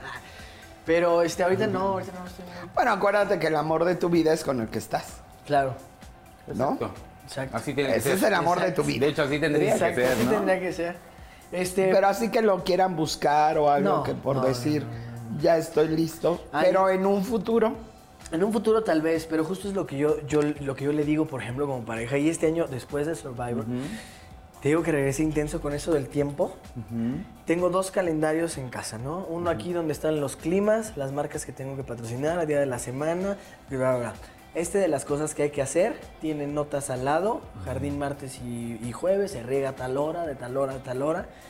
Tengo una lista donde de seis y media a siete y media corro con los perros, de siete y media a ocho desayuno. Si no desayuno a no es esa hora, mucha hueva. no. O sea, no estás viviendo. Pero- o sea, hace rato me dices, ay, vive la vida así. Sí. Y ahorita muy Pero, planeado. es que hay tema, ¿por qué? Pero así. Entre, sí, me voy así, pero también si por lo menos yo muevo la vela tantito a que, ok, viento, llévame para acá. Eso es, lo- o sea, sí, pero que yo tenga el control del Claro. viento, de hacia dónde va este, este No, pero el viento, ¿sabes? ¿cómo lo vas a controlar? No, el viento. pero cuando ya, entonces jalo la cuerda. Entonces, Ah, ahí no, estoy. sí es. Es como es- yo siempre he dicho, la oportunidad llega en tren. Agarra tu tren y si te gustó tu oportunidad, pues Es como, por te ejemplo, sigues. ¿No te gustó? Te bajas. Te, bajas en la siguiente ya. estación si quieres ser precavido. claro. Y si de plano no te gusta, aviéntate del tren porque nada más vas a salir raspado. Sí. Totalmente. Aquí fue más como, como me subí al bote una vez y me di cuenta que estaba nublado, no me llevé la chamarra y me empapé. Ahora que me subo al bote otra vez, traigo chamarra impermeable, un tanque de gasolina, es a lo que voy. Estoy listo Pero para eso que- que te lo dio Survivor me lo- o qué? Pues la vida en general, porque ahí te va justo a lo que iba con eso de, de los hijos. El- abajo de ese pizarrón hay una lista de metas y pendientes. Esto quiero para las motos, esto quiero para el auto, esto quiero para mí, esto quiero para mis perros. Estas son mis metas personales y no son tantas, ¿no? Y algunos gustos que ya son lujos. Claro. Entonces los tenemos ahí. Le dije, mira, estas listas y leámoslas. Aquí un poquito de no sé qué, porque tampoco somos de los que piden mucho, No, nos sí, conocen. aparte tienen que ser metas muy sencillos, alcanzables, Somos ¿no? muy sencillos, de verdad, son muy sencillos, son cositas chiquitas. Pero es lo que digo a mi mujer, te prometo, amor, que en cuanto a estas listas le hagamos así, o sea, uno dice sus planes y yo se burla de ellos, pero me gustaría que ve, estos, en cuanto le hagamos juntos, juntos, apoyémonos y vamos a dedicarnos de aquí a los 30, para los 30 llegar con esta lista así de fama, a los 30 neta, nuestro único pendiente, ¿cuál es? ¿Cuál es nuestro único pendiente? Continuar siendo felices. ¿Nos casamos? No, porque, porque ya no hay otro pendiente, pues, no tengo nada que hacer, ¿nos casamos?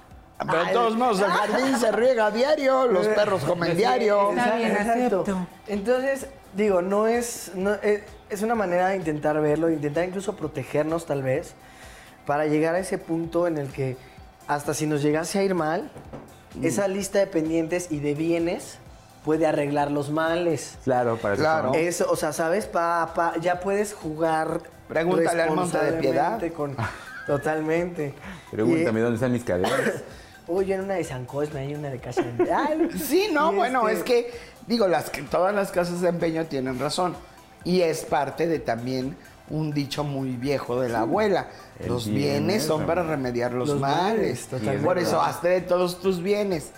Uno no quiere que le vaya mal, pero nadie quería la pandemia. Y nos fue mal. Y no, ya, no, a mí no. Pero muchos lu- lugares de veras era de tristeza. Decías, es que aquí estaba la zapatería que tenía 18 Sí. años Sí. y les iba muy bien y ya no hay. De la chingada. Y estos acababan de abrir su restaurante y, Totalmente. y así dices, wow. Y veías lugares que cerraban. No sé, eh, era mi opinión, ¿no? Eh, sí hay pandemia y todo esto, pero yo, yo vi que muchos de estos arrendadores, que sí sé que viven de eso, es pues, para eso hicieron sus... Sí, compraron sus exacto, cositas. para- Ajá. para rentar. eh, los sacaban porque no les pagaban la renta, porque ya no podían pagar la renta. Pero yo decía, bueno, ¿y para qué los sacas? ¿Qué crees que alguien va a venir a rentarte? Inmediatamente, claro. Sí, Claro no, que es una no. tontería. A mí la verdad es que tengo Y la si le hubieras de que me- ayudado. a, mí, a mí me... O sea, ni siquiera yo lo pedí.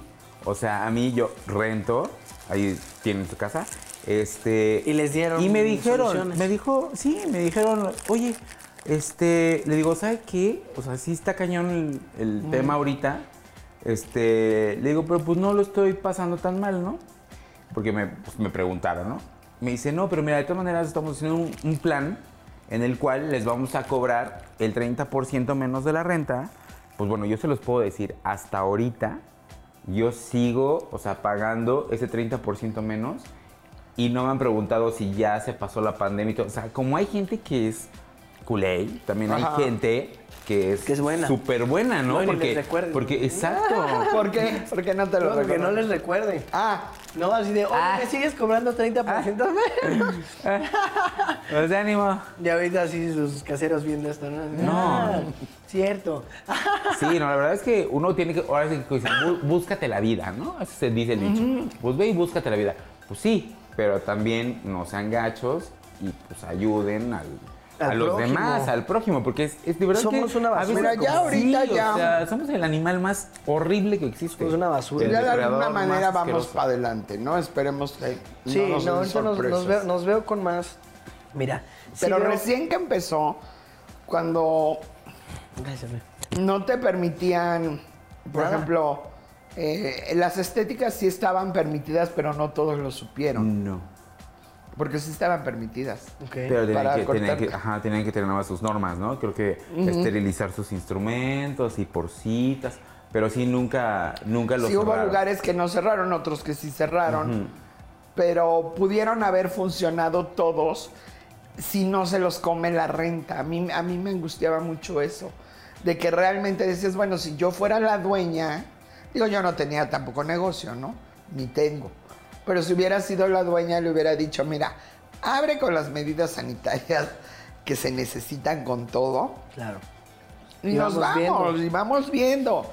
Ni tú te quedas sin trabajo, ni yo sin dinero. Claro. Claro. Yo en pandemia fue como arrancó mi restaurante. De repente justo estábamos ahí en la casa, este, y Kenji, que también es chef, ¿no? Fue como, a ver, unamos fuerzas, ¿no? ¿Tú, ¿Ustedes son buenos en la cocina? Ajá. Sí. Yo les ayudo en la publicidad. Hey, ¿qué tal mi gente? ¿Cómo están? Mi restaurante llega a la puerta de tu casa. Yo te lo entrego personalmente, así que pídenos este menú. Mandé el menú y así arrancó. El primero fue un beef wellington, un como rollo de carne. Ah, muy este, ajá. Y este y justo nos mandaron el, el anticipo y nada más que se, vamos al súper. La moto en friega al súper, regresamos. Lo hicimos, hasta de ahí comimos, ¿no? Porque sobró, ¿no? Ya Ajá. pude haber preparado el pedido. Es lo que tiene Lo dimos y nuestra ganancia. Y de ahí fue como, venga, venga. Y le echamos todos los kilos. De hecho, se va a volver a reactivar. Porque ahora estamos hasta en pláticas para ver si nos vamos a un localcillo. Y este, pero justo fue, saqué mi Pero lado. sigues, sigues, eh, ¿dónde encuentro tu restaurante? Eh, ahorita funcionamos como Dark Kitchen. O sea, no estamos ubicados. no, no, no, sí, por eso. Ajá. Pero yo Te quiero ver tu menú, yo quiero pedirte comida, ¿cómo te encuentro? Hay un Instagram que se llama My Restaurante. My Restaurante, justo así. Este, M-. My de mío, M-Y. My Restaurante. Este, que después lo vamos a modificar, pero va a ser la misma, la misma, misma, misma cuenta porque le estamos cambiando el nombre y todo. Ahí encuentran el menú. Tenemos para reuniones sobre todo, eh, que dices, ah, hoy vienen como seis personas. Tenemos pastas, guisados, postres, roles de canela. Armas eh, tu- Armas con un- unas tres charolas, ponle tú, le- son por kilo. Tenemos charolas Ajá. de kilo, de dos, de cinco y de diez. ¿Y a quién se le ocurrió a tu...? Y ah, pues a mi novia, a mi hermano y a mí, a los tres. Qué padre. Más, sin sonar sangrón, a su servidor. Eh. Porque Claro. justo estaba un día, de esos días de que sí, yo ya tenía así 500 pesos. Dije, ¿qué hago? ¿Qué hago? La. ANDA está cerrada, no está abierta. Y aunque estuviera Y aunque abierta. estuviera abierta, ¿no? O sea, tengo que ir por cita, ¿qué hago? ¿Qué hago? ¿Qué hago? ¿Qué hago? Y volteé y veo a mi hermano y justo le dije, oye, hay que ver, cabrón, ¿no? Tú cocinas. Mi novia tiene un sazón delicioso también. Y fue Pero que, es chef. Vamos a darle. Él es chef y mi novia solo cocina delicioso. Ah, pero tú... Ha aprendido. Ah, o sea, tiene, ahí. tiene el sazón regio, tiene el sazón. Sí, porque por ejemplo, yo cocino muy bien, pero yo no sé ni cuánto cobrar, ni cuánto hacer, ni cuánto las les doy. cantidades, ¿no? Ah, Exacto, Haces- haces ahí es donde entra el chef. Hace Claro. ese equipo, exacto. Yo me fui a publicidad, ella como algo así, y entonces tú, eres chef, mira, tenemos que cobrar tanto de gas, tenemos que cobrar tanto el perejil, tenemos que cobrar tanto de lo que consumimos, y de esto, entonces tiene que valer esto para que en verdad le ganemos un poquito. Sí, porque por decirte, la otra vez hice una paella, No. me salió carísima. Claro, más cara pero que luego si la volví compras. a hacer otra y me salió muy barata, porque la mayoría de las cosas ya estaban en la casa, Claro. de la primera que hice. Claro, que dices, me compré mi, mi arroz cristal y todo el rollo, me compré mi azafrán. Gracias al universo eso nos pasaba. Cuando ya estábamos bien Ya activos, teníamos así ya neta, así las charolas y todo, todo listo. De repente ya nada más era de, my restaurante, buenas tardes, sí, ¿qué tal un pedido, por favor? Claro que sí. Y como son estas charolas de, por ejemplo, mañana tengo reunión familiar, ah, pues mi restaurante, y mañana yo a esa hora estoy con las tres charolas recién hechas, calientitas, traídas en una mochila de repartidor, en tu hogar así entregadas. De las charolas esas de aluminio Ajá. que dejas ahí. Sí, entonces por ejemplo me marcas, mañana a las 5, Memo, aquí estoy a las 4 y media, 4.40, con las charolas recién calientitas. Qué padre. Porque también decíamos eso, comprábamos todo, lo que se tenía que dejar en la noche se dejaba en la noche, y etcétera, ¿no? Nos Sí, decían, pero ahí tienes la ventaja de que tu hermano es un chef. Sí. Yo he conocido de muchas señoras que sin ser chef se han dedicado pero a hacer pasteles. Órale. que es más, o sea, es más sencillito en, eh, entre comillas, más sencillo en cuanto a las cantidades, Ah, porque, sí, porque- no tienes que congelar, porque no tienes, y en cambio cuando cocinas comida, Es más. dices, primero, si voy a comprar un filete para hacer mi Wellington y me voy al súper, pues entonces, este, pues ya me salió bien caro. Me salió mucho, mucho más caro, sí. Pero si voy a hacer filete y el filete congelado me dura Tanto no sé cuánto, entonces voy a irme al rastro a comprar Pero ve, lo bueno. 10 kilos de yo, filete. Yo me iba al rastro. Exacto. Yo me iba al rastro. al. Mero, mero rastro ahí Ay, de Dios. Mercado Minillas en la Sí. Morelos. Ahí me meto. E iba así, justo a 7 de la mañana. Dame estos pollos, estas alas, estos. Bien, a darle y me metía. Pero ve, por ejemplo, estas personas que aunque en mi caso fue encuentra el equipo. Yo soy bueno para esto, tú para qué eres bueno, tú para qué eres bueno. ¿Cómo nos podemos unir para esto? Ok. Pero en ese caso esas personas todavía más fregón, ¿no? Como solas, como fam. Pero eso, perdieron el miedo a emprender, a hacer pastel.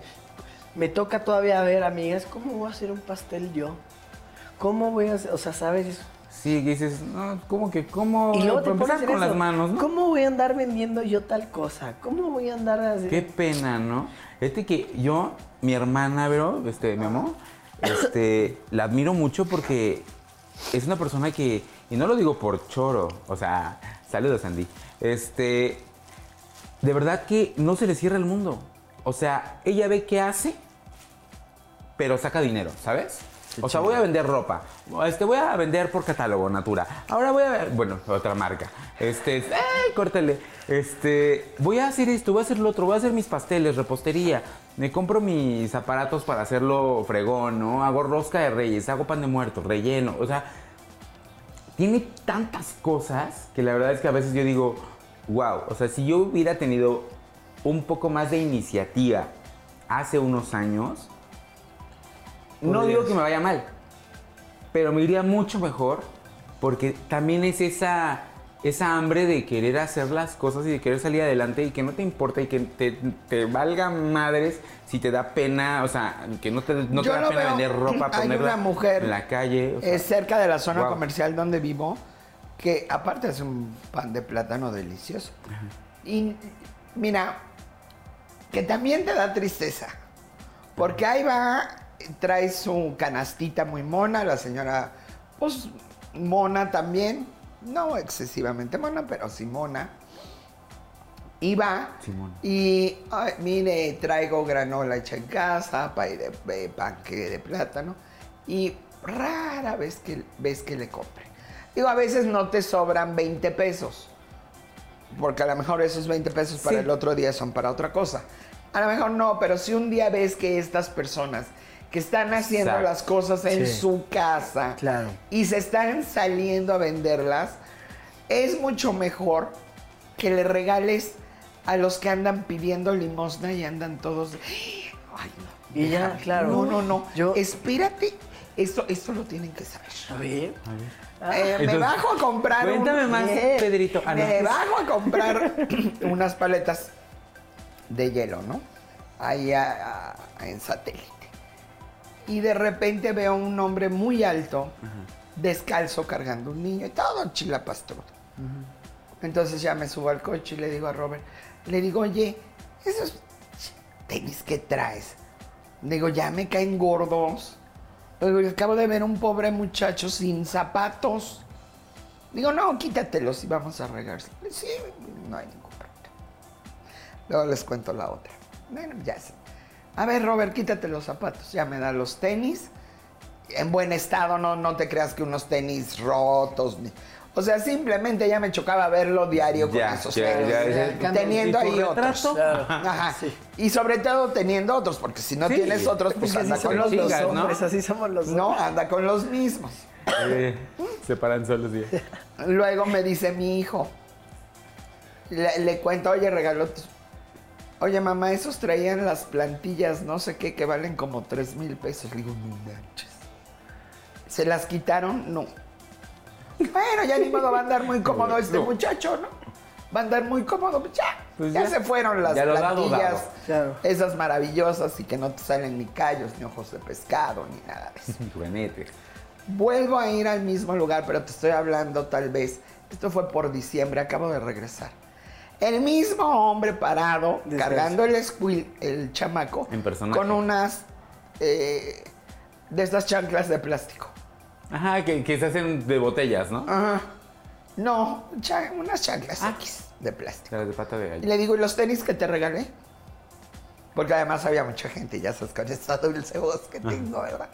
Digo, yo te regalé unos tenis y se los quité a mi marido para traértelos. Que te... No, a mí no me dio nada. Le digo, no, yo sí te los di. ¿Dónde están esos tenis? Digo, de seguro los fuiste a vender, de seguro hiciste algo con ellos que no es lo correcto. En lugar de estar pidiendo limosna, vete a, a trabajar. Le digo, es en serio. Y les dije a todos, los- le digo, no le vuelvan a dar nada a este tipo. Porque yo hice, y como sí, me, y sí fue cierto, hice que mi marido se quitara los tenis para regalárselos. Los tenis que traía él puestos. Claro. Gente abusiva. Hay gente abusiva, hay gente abusiva. Yo igual... este Entonces te digo, hay muchos que le dan, que prefieren darle a estas personas mejor de verdad, porque hasta luego son Compran hecho en mafias. casa.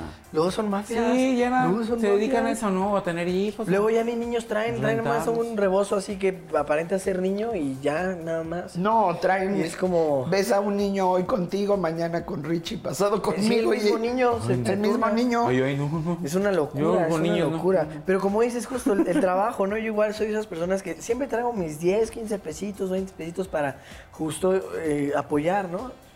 Pero a quien veo que el otro día en la moto, por ejemplo, venía y vi a un señor de la tercera edad, pero sí, o sea, el señor ya avanzado y traía un letrero. Por favor, ayúdame.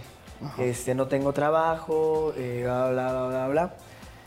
Lo veo con el letrero y primero, cuando lo vi con el letrero fue como, mm, o sea, porque también el que te pongas un letrero y nada más ayúdame así, pero en eso nada más lo veo así que se voltea y trae un agua y jugo y no sé qué y empieza, agua, jugo, agua y a caminar a su ritmo para decirle a los carros. Su letrero de no tengo Pero vendiendo. O sea, te estoy vendiendo. ayúdame algo. a comprarme. ¿no? Exacto, O sea, no me ayúdame ayudes, comprándome. Ayúdame comprándome. ¿En cuánto está el agua, jefe? Ah, porque para eso, cuando ya lo vi con el agua y todo, se me pone el siga, me di la vuelta para volver con el jefe. ¿En cuánto está el agua? No, que 10 pesos, le di 20. Le dije, no, no, no, ni sé tengo. Así está bien, padre. Muchas gracias, buen día. Y no, hombre, me empezó a decir justo. ¿Cómo somos, verdad, joven? Vamos y el diezmo puntualmente lo damos en la iglesia, a un templo que no nos necesita. Y nosotros que lo necesitamos afuera, el Señor, a veces nos abandona. O lo abandonamos. Usted no lo abandone gracias por no abandonar. Y me empezó, y también luego te sueltan, ¿no? Sí, Unas unos dices, muy lindos. No manches, qué bonito, qué lindo. Y sí es real, ¿no? Es real, justo cómo estamos como sociedad. Y me choca esa gente que sí nada más así estira la mano nada, Sí. haz algo, Sí, cabrón. yo también conozco un Yo al principio les daba comida y Ah. luego lo que ya vi que era de verdad llevaba un clan. sándwich, una torta. No, no, no, ya era un clan, era Ah. la zona comercial. Pero se volvió como un clan en el que era a ver qué saco. Claro. Lo que Todas, es bueno. todas pidiendo, nadie, porque también a, estas personas creo que son a las que también debemos de apoyar, que traen su artesanía, que hicieron su aretito, su pulserita. Ahí no les regateen. no Totalmente, claro. Además- No regatean O sea, en no Liverpool. mames. y no Ah, tenía exacto. otra marca. Ay, aquí ya saben, aquí sí. es gratis, tú tú te pásele. Sí. Entonces, eh, por ejemplo, en estas pláticas que das, pues también sería importante orientar a la gente sobre esto, ¿no? Porque es muy fácil. Yo, yo un día estoy pensando, de, le digo a mi marido, el gringo, el gringo en México, le digo, te voy a poner un letrero. Que hay que traerlo, Berito. Sí, hay que traerlo. Le voy a poner un letrero y Ay, otra vez. Ay, no se nos no está. importa, se nos está... Vampirazo. Le voy a, a poner su letrerito de pedir limosna y ahí te Es que un día me estaba esperando en no sé dónde, de salir de un banco, y se sentó en una banquetita de esas altas, no en la banqueta, banqueta, sino en un quicio de un edificio. Ya estaba sentado, y ese día traía esos tenis horrendos, que ya no soportaba yo.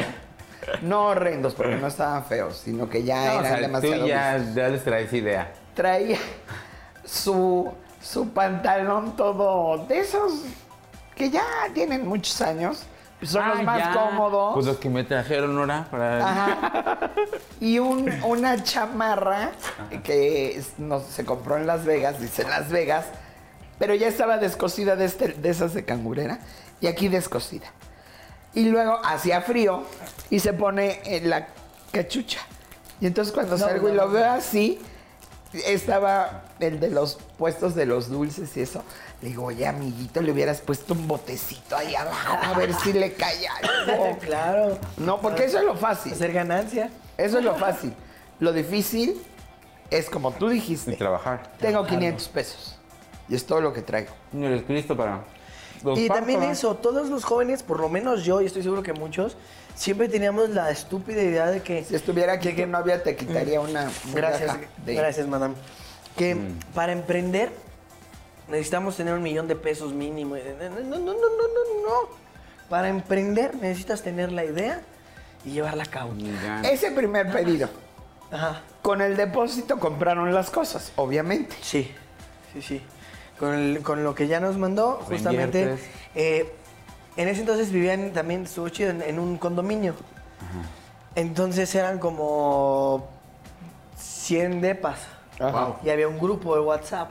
Ajá. Mm, ¿Qué onda? ¿Cómo están familia? No sé qué, comidas, esto, esto, esto, esto. Arrancó de ahí, después ya le dimos la publicidad en las redes. Aproveché lo de las redes, le abrí el Instagram al lugar, lo vinculé a mi cuenta, lo etiquetaba, en TikTok publicaba, creo que todavía hay. Y se fue dando. Hubo, hubo meses, que tampoco es tanto, ¿no? Pero estábamos bien felices, donde libres, libres, nos llegamos a partir el queso, mi hermano y yo, y así de, güey, pues estos son 12 mil para ti. Y estos son 12 mil para mí. Wow. Bien trabajados. ¿no? Wow. ¿Real? Bien Pues, trabajados. Y muy bien trabajados. Me tenías a mí en cocina con él. Pam, pam, pam, pam, pam. Y había días donde, porque luego metimos fines de semana de snacks. Ah, qué rico. Para- papas, hot dogs y todo. Márcanos y vamos. Fin, nada más danos media hora en lo que llegamos. ¿No? Y entonces justo ¿Y marcaba. dónde cocinaban? y me tenías ¿En, la cocina de tu en casa? la de mi casa. había o sea, en una cocina de una Sí, casa, ni siquiera la cocina del restaurante. Nada, porque no hay. Entonces, justo, entiendan que no necesitas el, el melón de pesos, necesitas solo los kilos. Tenemos esta, esta estufita y ahí. Y, y yo me iba en mi moto. Es chistoso porque entonces solo tenía una, la de pista, de que es como de, de carretera y así, ¿no? Y me veían los repartidores pues, con una mochila de repartidor, porque tenía, tengo mi mochila de repartidor. la Se- traes, ¿no? se la- no, esa no es, pero es parecida. Es parecida. Más grande. Literal es de repartidores. A un repartidor le dije, ¿en cuánto? ¿Cómo la consigo? No, pues que las venden en cuánto, en esto. Y si te doy tanto, tú la consigues más barata, te ganaste 50 pesos. Ah, pues va, toma. Y nos la dio, ¿no? Entonces estuvo genial. Y yo iba en persona. Y luego este, estaba haciendo en ese entonces una carrera política. Iba yo para regidor de un lugar también en, en Teoloyuca, en Estado de México. Y, y también llevé el negocio para allá y no, hombre, eran días de, de verdad. Ok, organiza este, este, este, este, la ruta, la ruta, pa, pa, pa, pa, pa, ese circuito, ese viaducto. ese- Perfecto, los tengo, me llevo estos tres paquetes, Kenny, y vuelvo en un rato, va, vámonos. Y me iba en la moto y me entregar, ¿no? Directo, cambio de cuánto, de cuánto, de cuánto, perfecto. Listo, regresaba a la casa y um, directamente. Y cargar la mochila Le y mandaba la ubicación en tiempo real y ya nada más él bajaba por el elevador y a la moto así, pa, pa, pa, pa. Hecho, hermano, bye. Eh, pero te mantienes activo, no piensas en tonterías, porque también eso, mi mente como divaga mucho, llegó un punto en la pandemia donde empezaba a pensar cada tontería, ¿Cómo que? todo. En exes, en problemas míos, en, en qué estoy haciendo de mi vida, en cómo, como algunos, ¿no? Nos encontramos en esta pandemia con, con un topón de pared, ¿no? Donde tu templo, que es tu casa, no te gusta. Sí, ¿no? Pero es tu templo, porque no te gusta. Donde estar contigo te cae mal, por. Donde de repente no te toleras. Sí. Estaba en ese mood. Y fue también por lo que dije, no, güey, necesito hacer Sí, algo, hacer hacer, algo. Como mi abuelo. Mi abuelo tiene 82 años, como te platiqué. Ajá. Iba al centro, viene, maneja esto, sube, baja. Hoy fui por agua y lo ves con dos garrafones de 20 litros. Tiene hernias, ya ni puede cargarlo, pero lo ves ahí. Yo le digo, abuelo, ya para. Ya. ¿No? Y que va al centro y que ve esto y que te traje café. Pero a lo que- mejor ahí eh, los culpables cuando la persona se vuelve mayor Ajá. somos los hijos o, o los más jóvenes. de no, abuelita, no, no, no, no, tú ya no puedes manejar. Eh, no, pero exacto. Él, él lo, Eh, nos tú ya no puedes Exacto, cargar. Uno ya Tiene que, tiene de que, que. ellos lleguen a ese Claro. Y él lo que me dice, no, es que si me, si me detengo me muero. Sí. O sea, si paro mi ritmo, si me, o sea, me muero, Y- me y va a agarrar la seguro, tristeza. ¿eh? Por lo menos yo creo que sí les da algo. Si están acostumbrados a tener tanta actividad. Sí. Yo creo que el, el De repente frenarlos eso- o que se frenen, yo creo que sí Un es wow. más fácil que se mueran de eso a que se mueran de, de por una caída porque andaban de intrépidos y todavía haciendo cosas que, que pues Sí, a ¿y tú veces sí dices, oye, perdón, pero ya estás grande. Pero ¿no? tu, Sí. tu abuelo pues todavía camina, digo, a lo Sí. mejor no al mismo ritmo que cuando No, tenía eso 40. no, ¿no? no le decimos mucho, o sea, pero nada más obvio que cuide sus hernias. pero, pero ahí tengo mi ejemplo, o sea, un señor que, que no se está quieto, que no, no, no, no, no tengo que hacer mover. Yo igual, o sea, por ejemplo, los días libres, no platicaba hace rato con, con nuestra chica maquillista, eh, ¿cómo son los días más pesados, los libres a veces? Porque el día libre en casa, la casa es la muda que nunca te deja de pedir. Arréglame esto, arréglame el otro, falló aquí, falló acá, uy, falta gas, revisa esto. Entonces, estaba yo bien feliz, día libre. Ay, vamos a revisar la casa. Siete de la noche acabé de hacer todo lo que tenía que hacer. Entre regar el jardín, limpiar las hojas, esto, las perritas, la barda, sí. la parte de atrás, adentro. ¿No? Mi mujer trabajando y también yo decía, para recibirla con casita limpia, florecitas, comidita, ¿no? Porque nos gusta, somos igual que tú como con TOC, es de que esto va aquí, esto va acá, ¿no? Cuando nos sentamos, la mesa la metemos y demás. Pero hasta cuando no hago nada, estoy haciendo algo. Claro. Por ejemplo, mi canción, que la encuentran en YouTube, Melodía y Color, justamente. link. Mi primer sencillo de, de un álbum que ahí viene, donde voy a, a presentar más cosas A de ver, mí. échate- ahora sí que échate un gorgorín Un pedacito de esa rola, claro. Ah. Que anda como Dice, ¿eh? es que es como, es como hip hop, eh, pero así que no te esperes el, el- el tono así Ese. cañón, es hip hop. Esto es lo que pasa cuando unos grandes artistas se junta toda la raza y nos volvemos futuristas. Sin duda cada año soy alguien diferente, siempre hay evolución, por eso me sigue la gente. Con esta canción ponemos todos el ambiente y ponte a bailar, que es hora de demostrar. Vamos todos a sa, sa, sabrosear y también a improvisar. Y mira, ¿quién me vino a acompañar? ¡Oh, qué bonito! Me Es un gustó. pedacito, es un pedacito, pero yo en, yo en la casa de ustedes, en mis ratos Ya sé. libres, rapeo. Ajá. O sea, me pongo a cantar y improviso. ¿Y. Yo, yo trapeo. Ajá, yo yo, trapeo. yo también tra- trapeo y rapeo. Y perreo. Ay, también. Ay. Hasta el piso y sin rodilleras. Oye, ¿cómo es el Leanita? Yo te voy a volver. Hay que hacer el challenge. Ay, pues, este, llegó así, ¿no? De que justo igual pandemia. Eh, ah, no, esto fue antes de la pandemia, de hecho, fue antes. Lo de la canción. Co- Como te dije, hay que hacer equipo. Yo no soy productor musical, apenas estoy aprendiendo a tocar la guitarra, gracias a mi productor. Voy a una fiesta y me lo presentan ese productor. Edgar Memo, Memo Edgar. Deberían hacer algo juntos. Ese güey se pone a improvisar y se le salen cosas. Men, en la mera reunión en su terraza me mueve al estudio que estaba al lado. Men, este es mi estudio, cierra la puerta. Pues vamos a darle a ver de una. ¿Cómo? Pero la fiesta, ¿me necesitan a mí para empiestar o qué? Ay, cierto, el pomo, el pomo, el pomo, el pomo. Ya fue por el pomo, lo trajo y dice, sí, no manches. Ahora sí, démosle. ¿Cómo me inspiro? Ajá. El que él haya sido como yo, ¿no? De que apenas te conocí, pero tienes algo, creemos, venga, de una vez, pensando y haciendo. Hizo eso, grabé una maqueta, se lo enseñó a su banda de rock, su banda de rock hizo el coro y la instrumental, se lo enseñó a otros raperos que ya habían trabajado con él, dijeron, es Memo, ahora vámonos de una vez, e hicimos un featuring bien bonito que se convirtió en nuestro primer sencillo.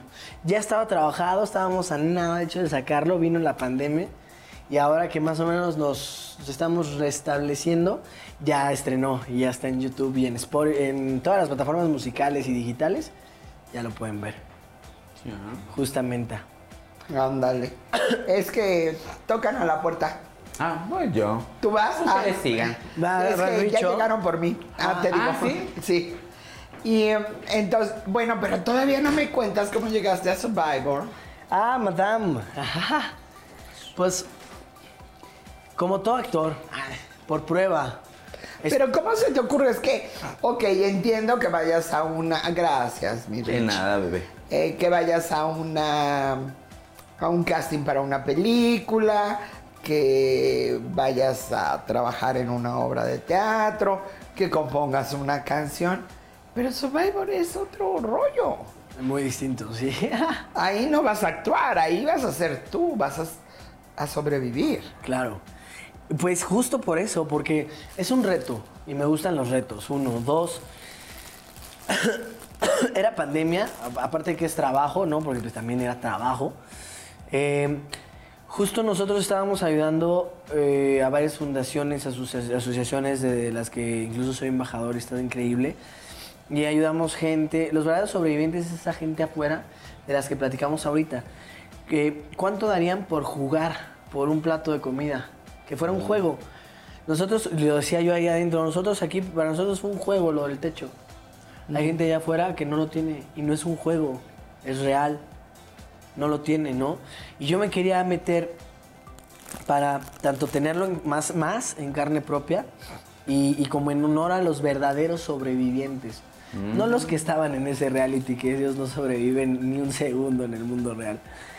Eh, sino los verdaderos Sí eran- sí sobrevivientes. son ciertas eh, todas esas pruebas que les ponen. que A mí, yo, yo te voy a ser Mira. sincera, no me gusta. Órale. Ahí me hice esto. Iré, apúntele bien. Ahí me amarraron como a puerco. Ver, chéquere, camarita. Fue en un juego, luchábamos por un croissant y un café. Y de repente justo voy con los ojos vendados. Y sí, ya te, íbamos a ganar, ¿no? El último punto y de repente nos llaman por voz. De frente, de frente, va libre, va libre. Y dije, claro, la pa, pa, pa, pa, pa, pa, pa. Y en eso un poste de madera así de las estructuras, como de barco. ¡Pum! Me golpeo y yo sigo todavía porque yo tenía los ojos vendados. Yo no sentí, yo corre, yo quiero ese café y ese croissant. Pusimos, ganamos el punto, ¿no? Estábamos así, ganamos el primer punto. Y cuando me quito la venda, nada más una compañera así. Me pone así la bandana, luego, luego, ve con el doctor, el doctor, el doctor, el doctor, el doctor. Y me sentí carnosito, así abierto, Ay, chicloso. y, El ¡ah! pedazo de carne. Y ya me, me cosieron y demás. Sí es real. Me, me voy con dos experiencias. Una que es la que yo quise vivir y que volvería a vivir otra vez sin ningún problema. O sea, si me voy a la revancha mejor. Ay, sí que porque ya sé cómo es. Survivors. Porque ya sé cómo es y ahora sí jugaría a lo que todos estaban jugando.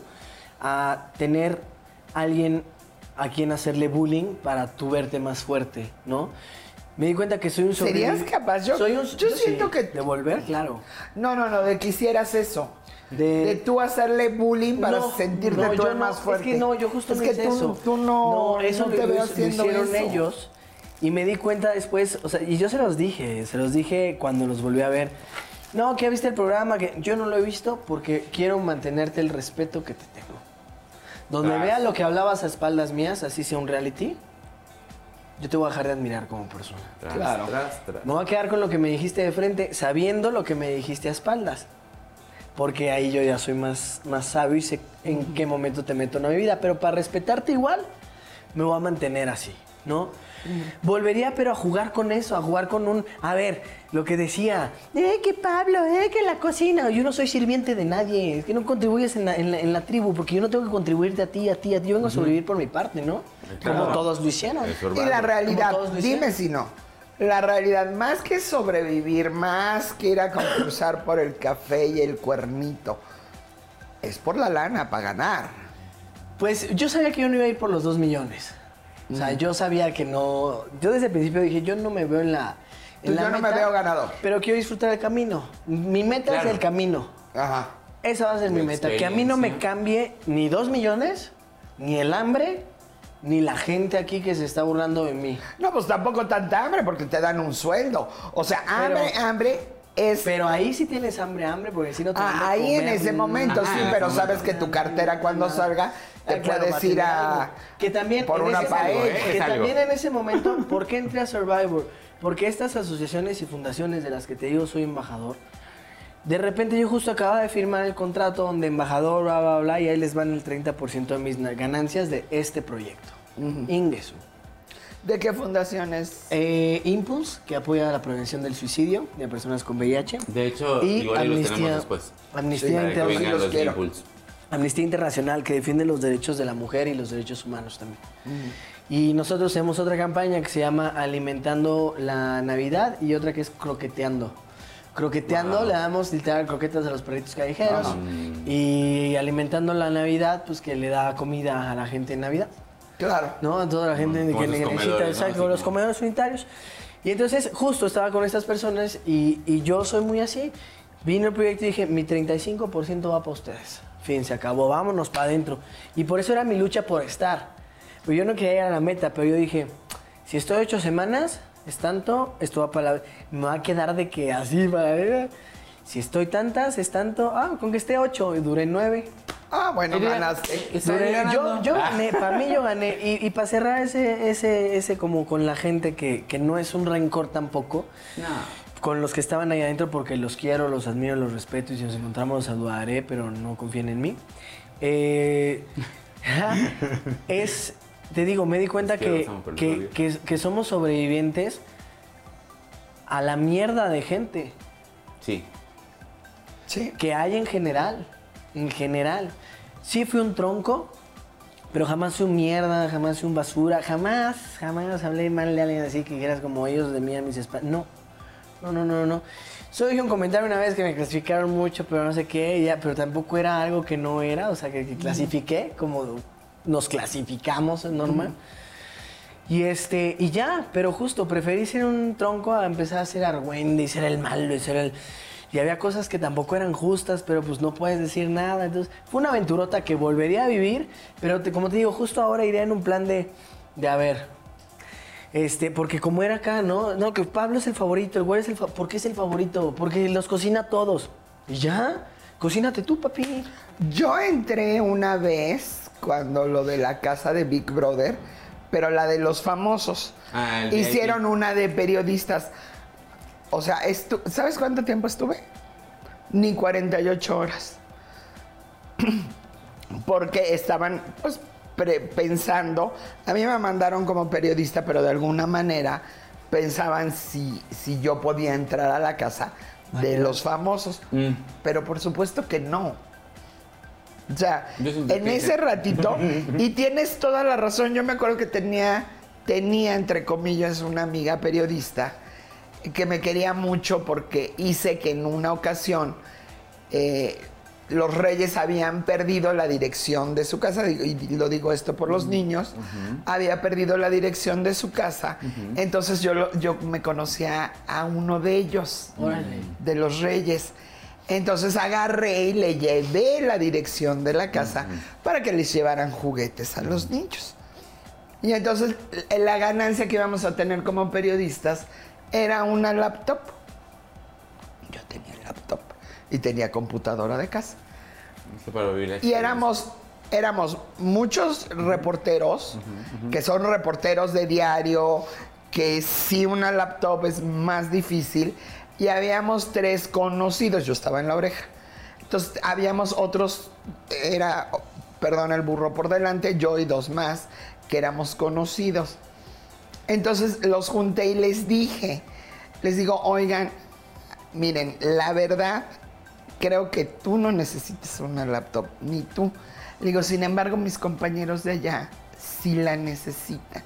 No éramos más, porque también estaba Anaís del programa hoy. Uy, Anaís.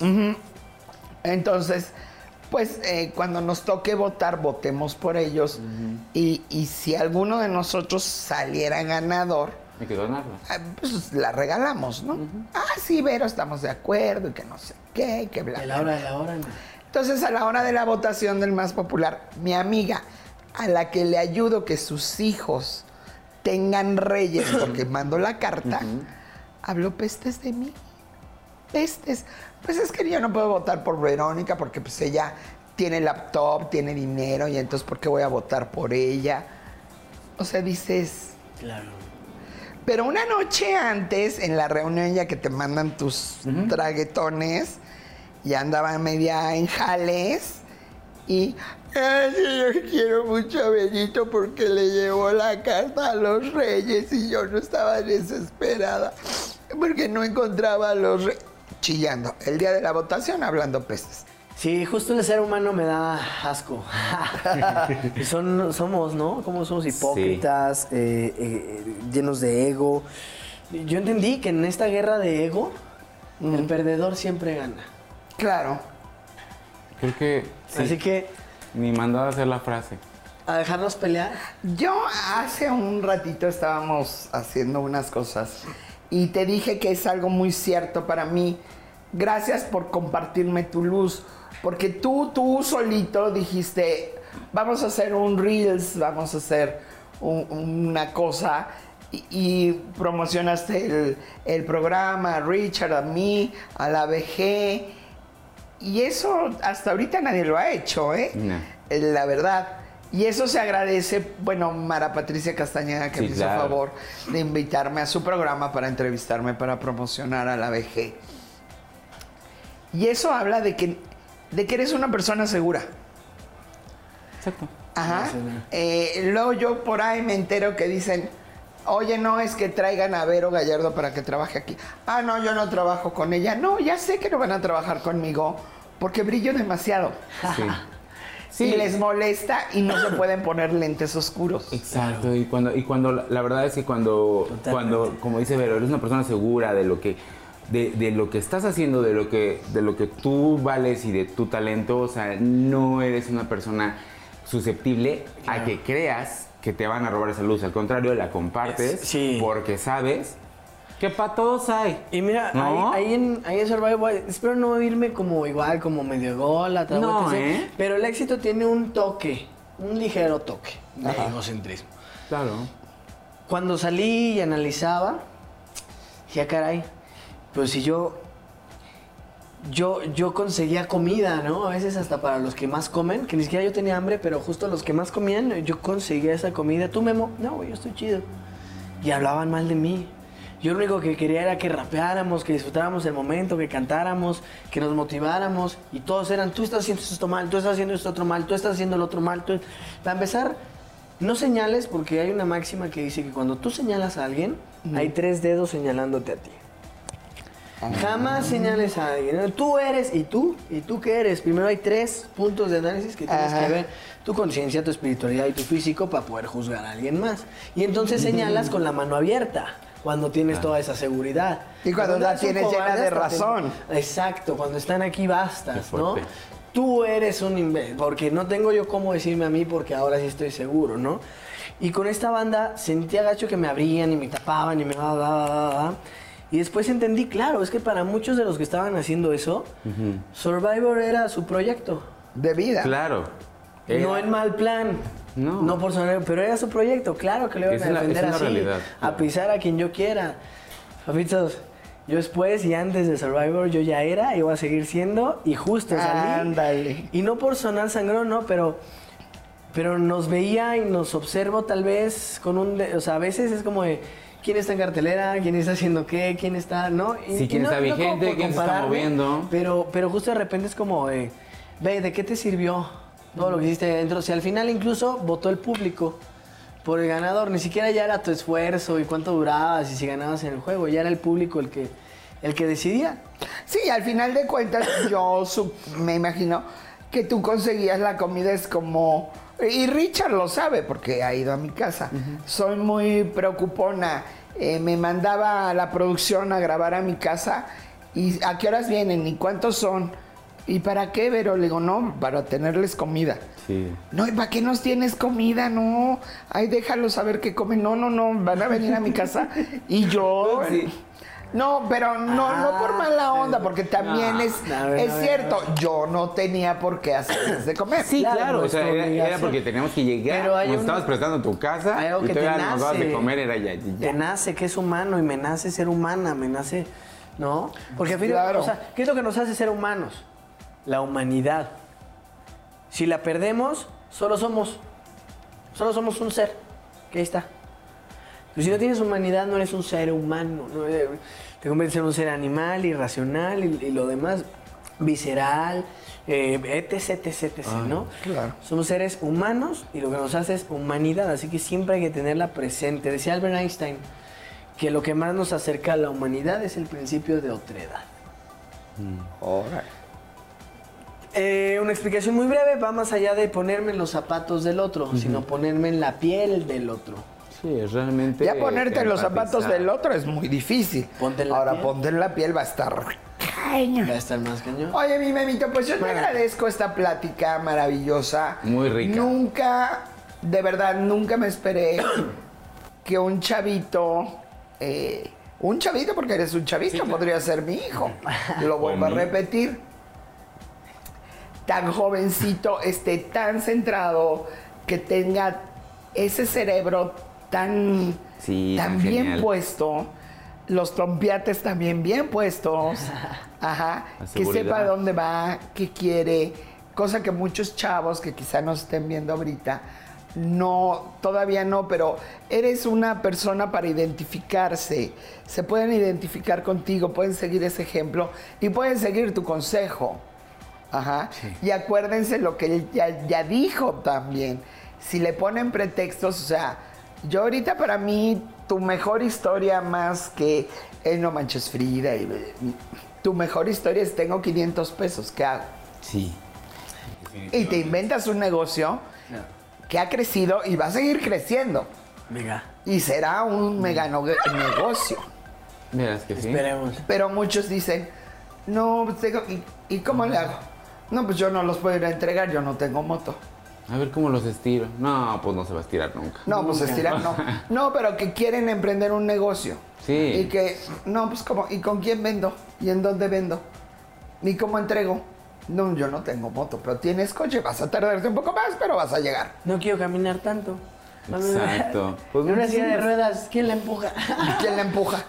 Muchísimas gracias Sí, de no, verdad. pretextos de verdad, tenemos. Como dicen, hay 6 mil millones maneras de morir. Mínimo mil maneras de morir que conocemos. ¿Qué maneras de vivir tienes tú? Eso sería una buena pregunta que podemos empezar a hacernos, ¿no? Eso sí.